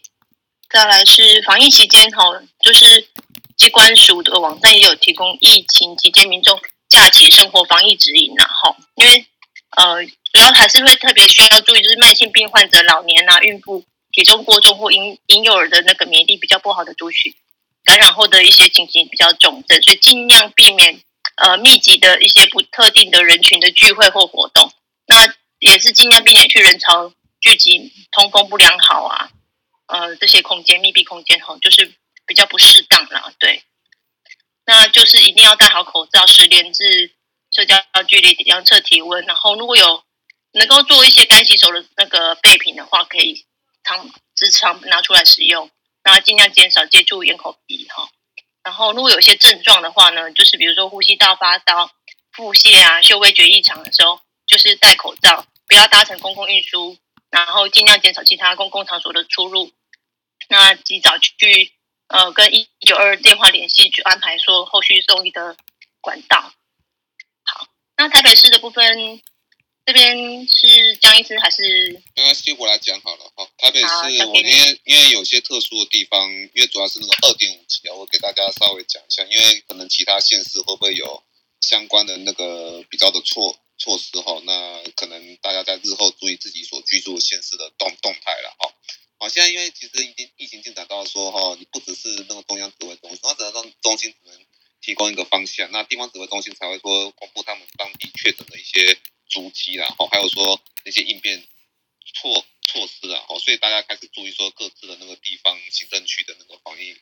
防疫讯讯息哈。那在台北市这边可能要特别注意的就就是说哈，那个北市哈，除了说花博疫苗站应该再继续再启用，那疫苗接种站其实还增加了所谓的捷运松山站哈。那在在二月八号开始哈，那提供哦每日九百人次的量哈。大概是这样，而且是以高端疫苗为主哦。那这也是自中央一九二二平台预约登记这样。那现在讲的是重点啊，因为这个在周末的时候新闻炒得比较凶的是所谓的二点五级了哈。那所谓的二点五级，它到底是什么意思啊？就主要是在餐厅的那个防疫指引的部分了哈。我们说二级跟三级，三级就直接禁止内用了嘛。好，那二级就是还是可以内用啊，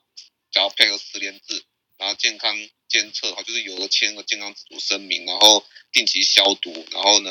现在也现在也有讲嘛哈，那那个内政部徐国勇部长他有说哈，那个趁宴席而不得离桌敬酒，然后也请各个民意代表哈，要作为人民的表率哦，不要去跑摊呐哦，去因为跑摊就势必就是要去敬敬酒的啦哈。那二点五级哈，它就是有分为那个红灯、黄灯、绿灯啊，其实就是 有没有绿灯的差差差别了哈，就是说。有条件的禁止内用，哦，这是台北市的部分。那绿灯到底什么意思呢？就是那个呃，你要你要打过哈两季啊两剂以上的疫苗，包含两剂哈，你才能够入内去使用。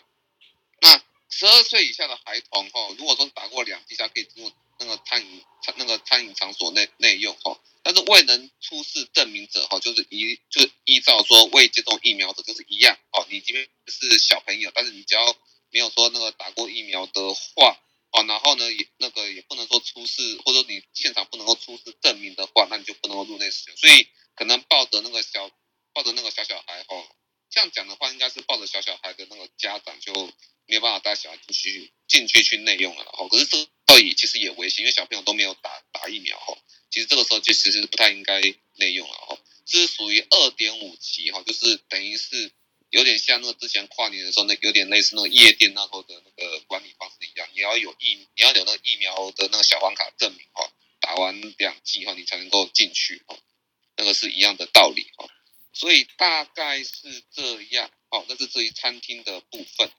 然后我想想看哈，也是一样哈，刚才讲到日本哈，它的那个一个你没有说有疫苗通行证的话哈，你是不能够去那些老人家或者那些社区及说机构了哈。那同时也是从二月一号开始到二月十号哈，暂停台北市私自社区服务据点的共参与课程活动。那社区的关怀据点呢，因应疫情升温，那二月一号到二月十号也全面暂停课程和共参服务这样子哈。那所有的小朋友那些什么儿童新乐园啊、天文馆啊、动物园啊，哈，那也是也开始有采用有那些管制的方式啊，哈，大概是这样，就是新已经开始进入说人流的总管制的时候，因为其实比起什么餐厅的那些梅花座啦，哦，还有说那个隔板呐，其实餐厅总体而言哈，还是以限制总人数为为最佳的策略，因为一些自己想想看，你那个可能会那个呃离开桌子去上上厕所，那所有餐厅。的那些人，然后转换成你要去上厕所的那个呃几率哈，那个那个比例，它全部由那个餐厅里面哈那一两座厕所来来呃来消耗哈，那那那那这样子的话，其实本来厕所的风险就一定在，然后你也你也没办法说一直提升了厕所的那个清消的频率哈，所以你就限制里面的用餐的总总人数和那些人流的控制哦，我觉得其实是最最实际的啦哦。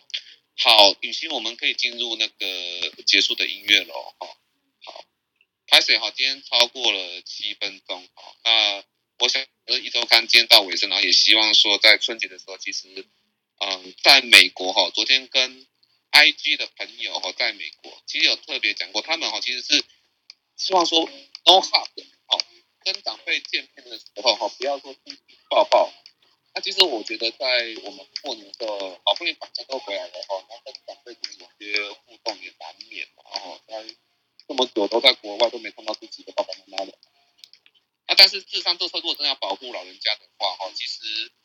呃，那些什么打麻将啊，或是要做做什么啊，其实也是尽量减少交流的量啊，哦，能这样讲。那所谓年货大街的采买啦，春节出游啦，那我想就是尽量避免。好不好？好，那就是做一个最后的宣导啊！也希望说那个春节过去，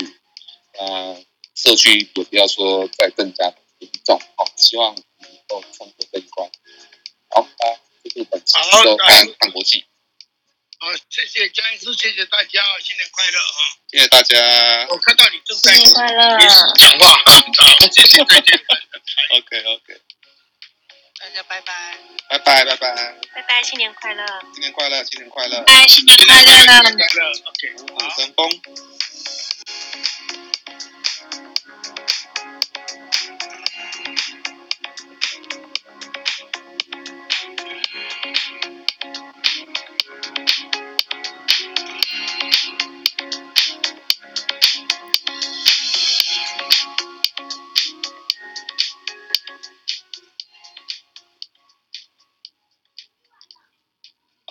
拜拜。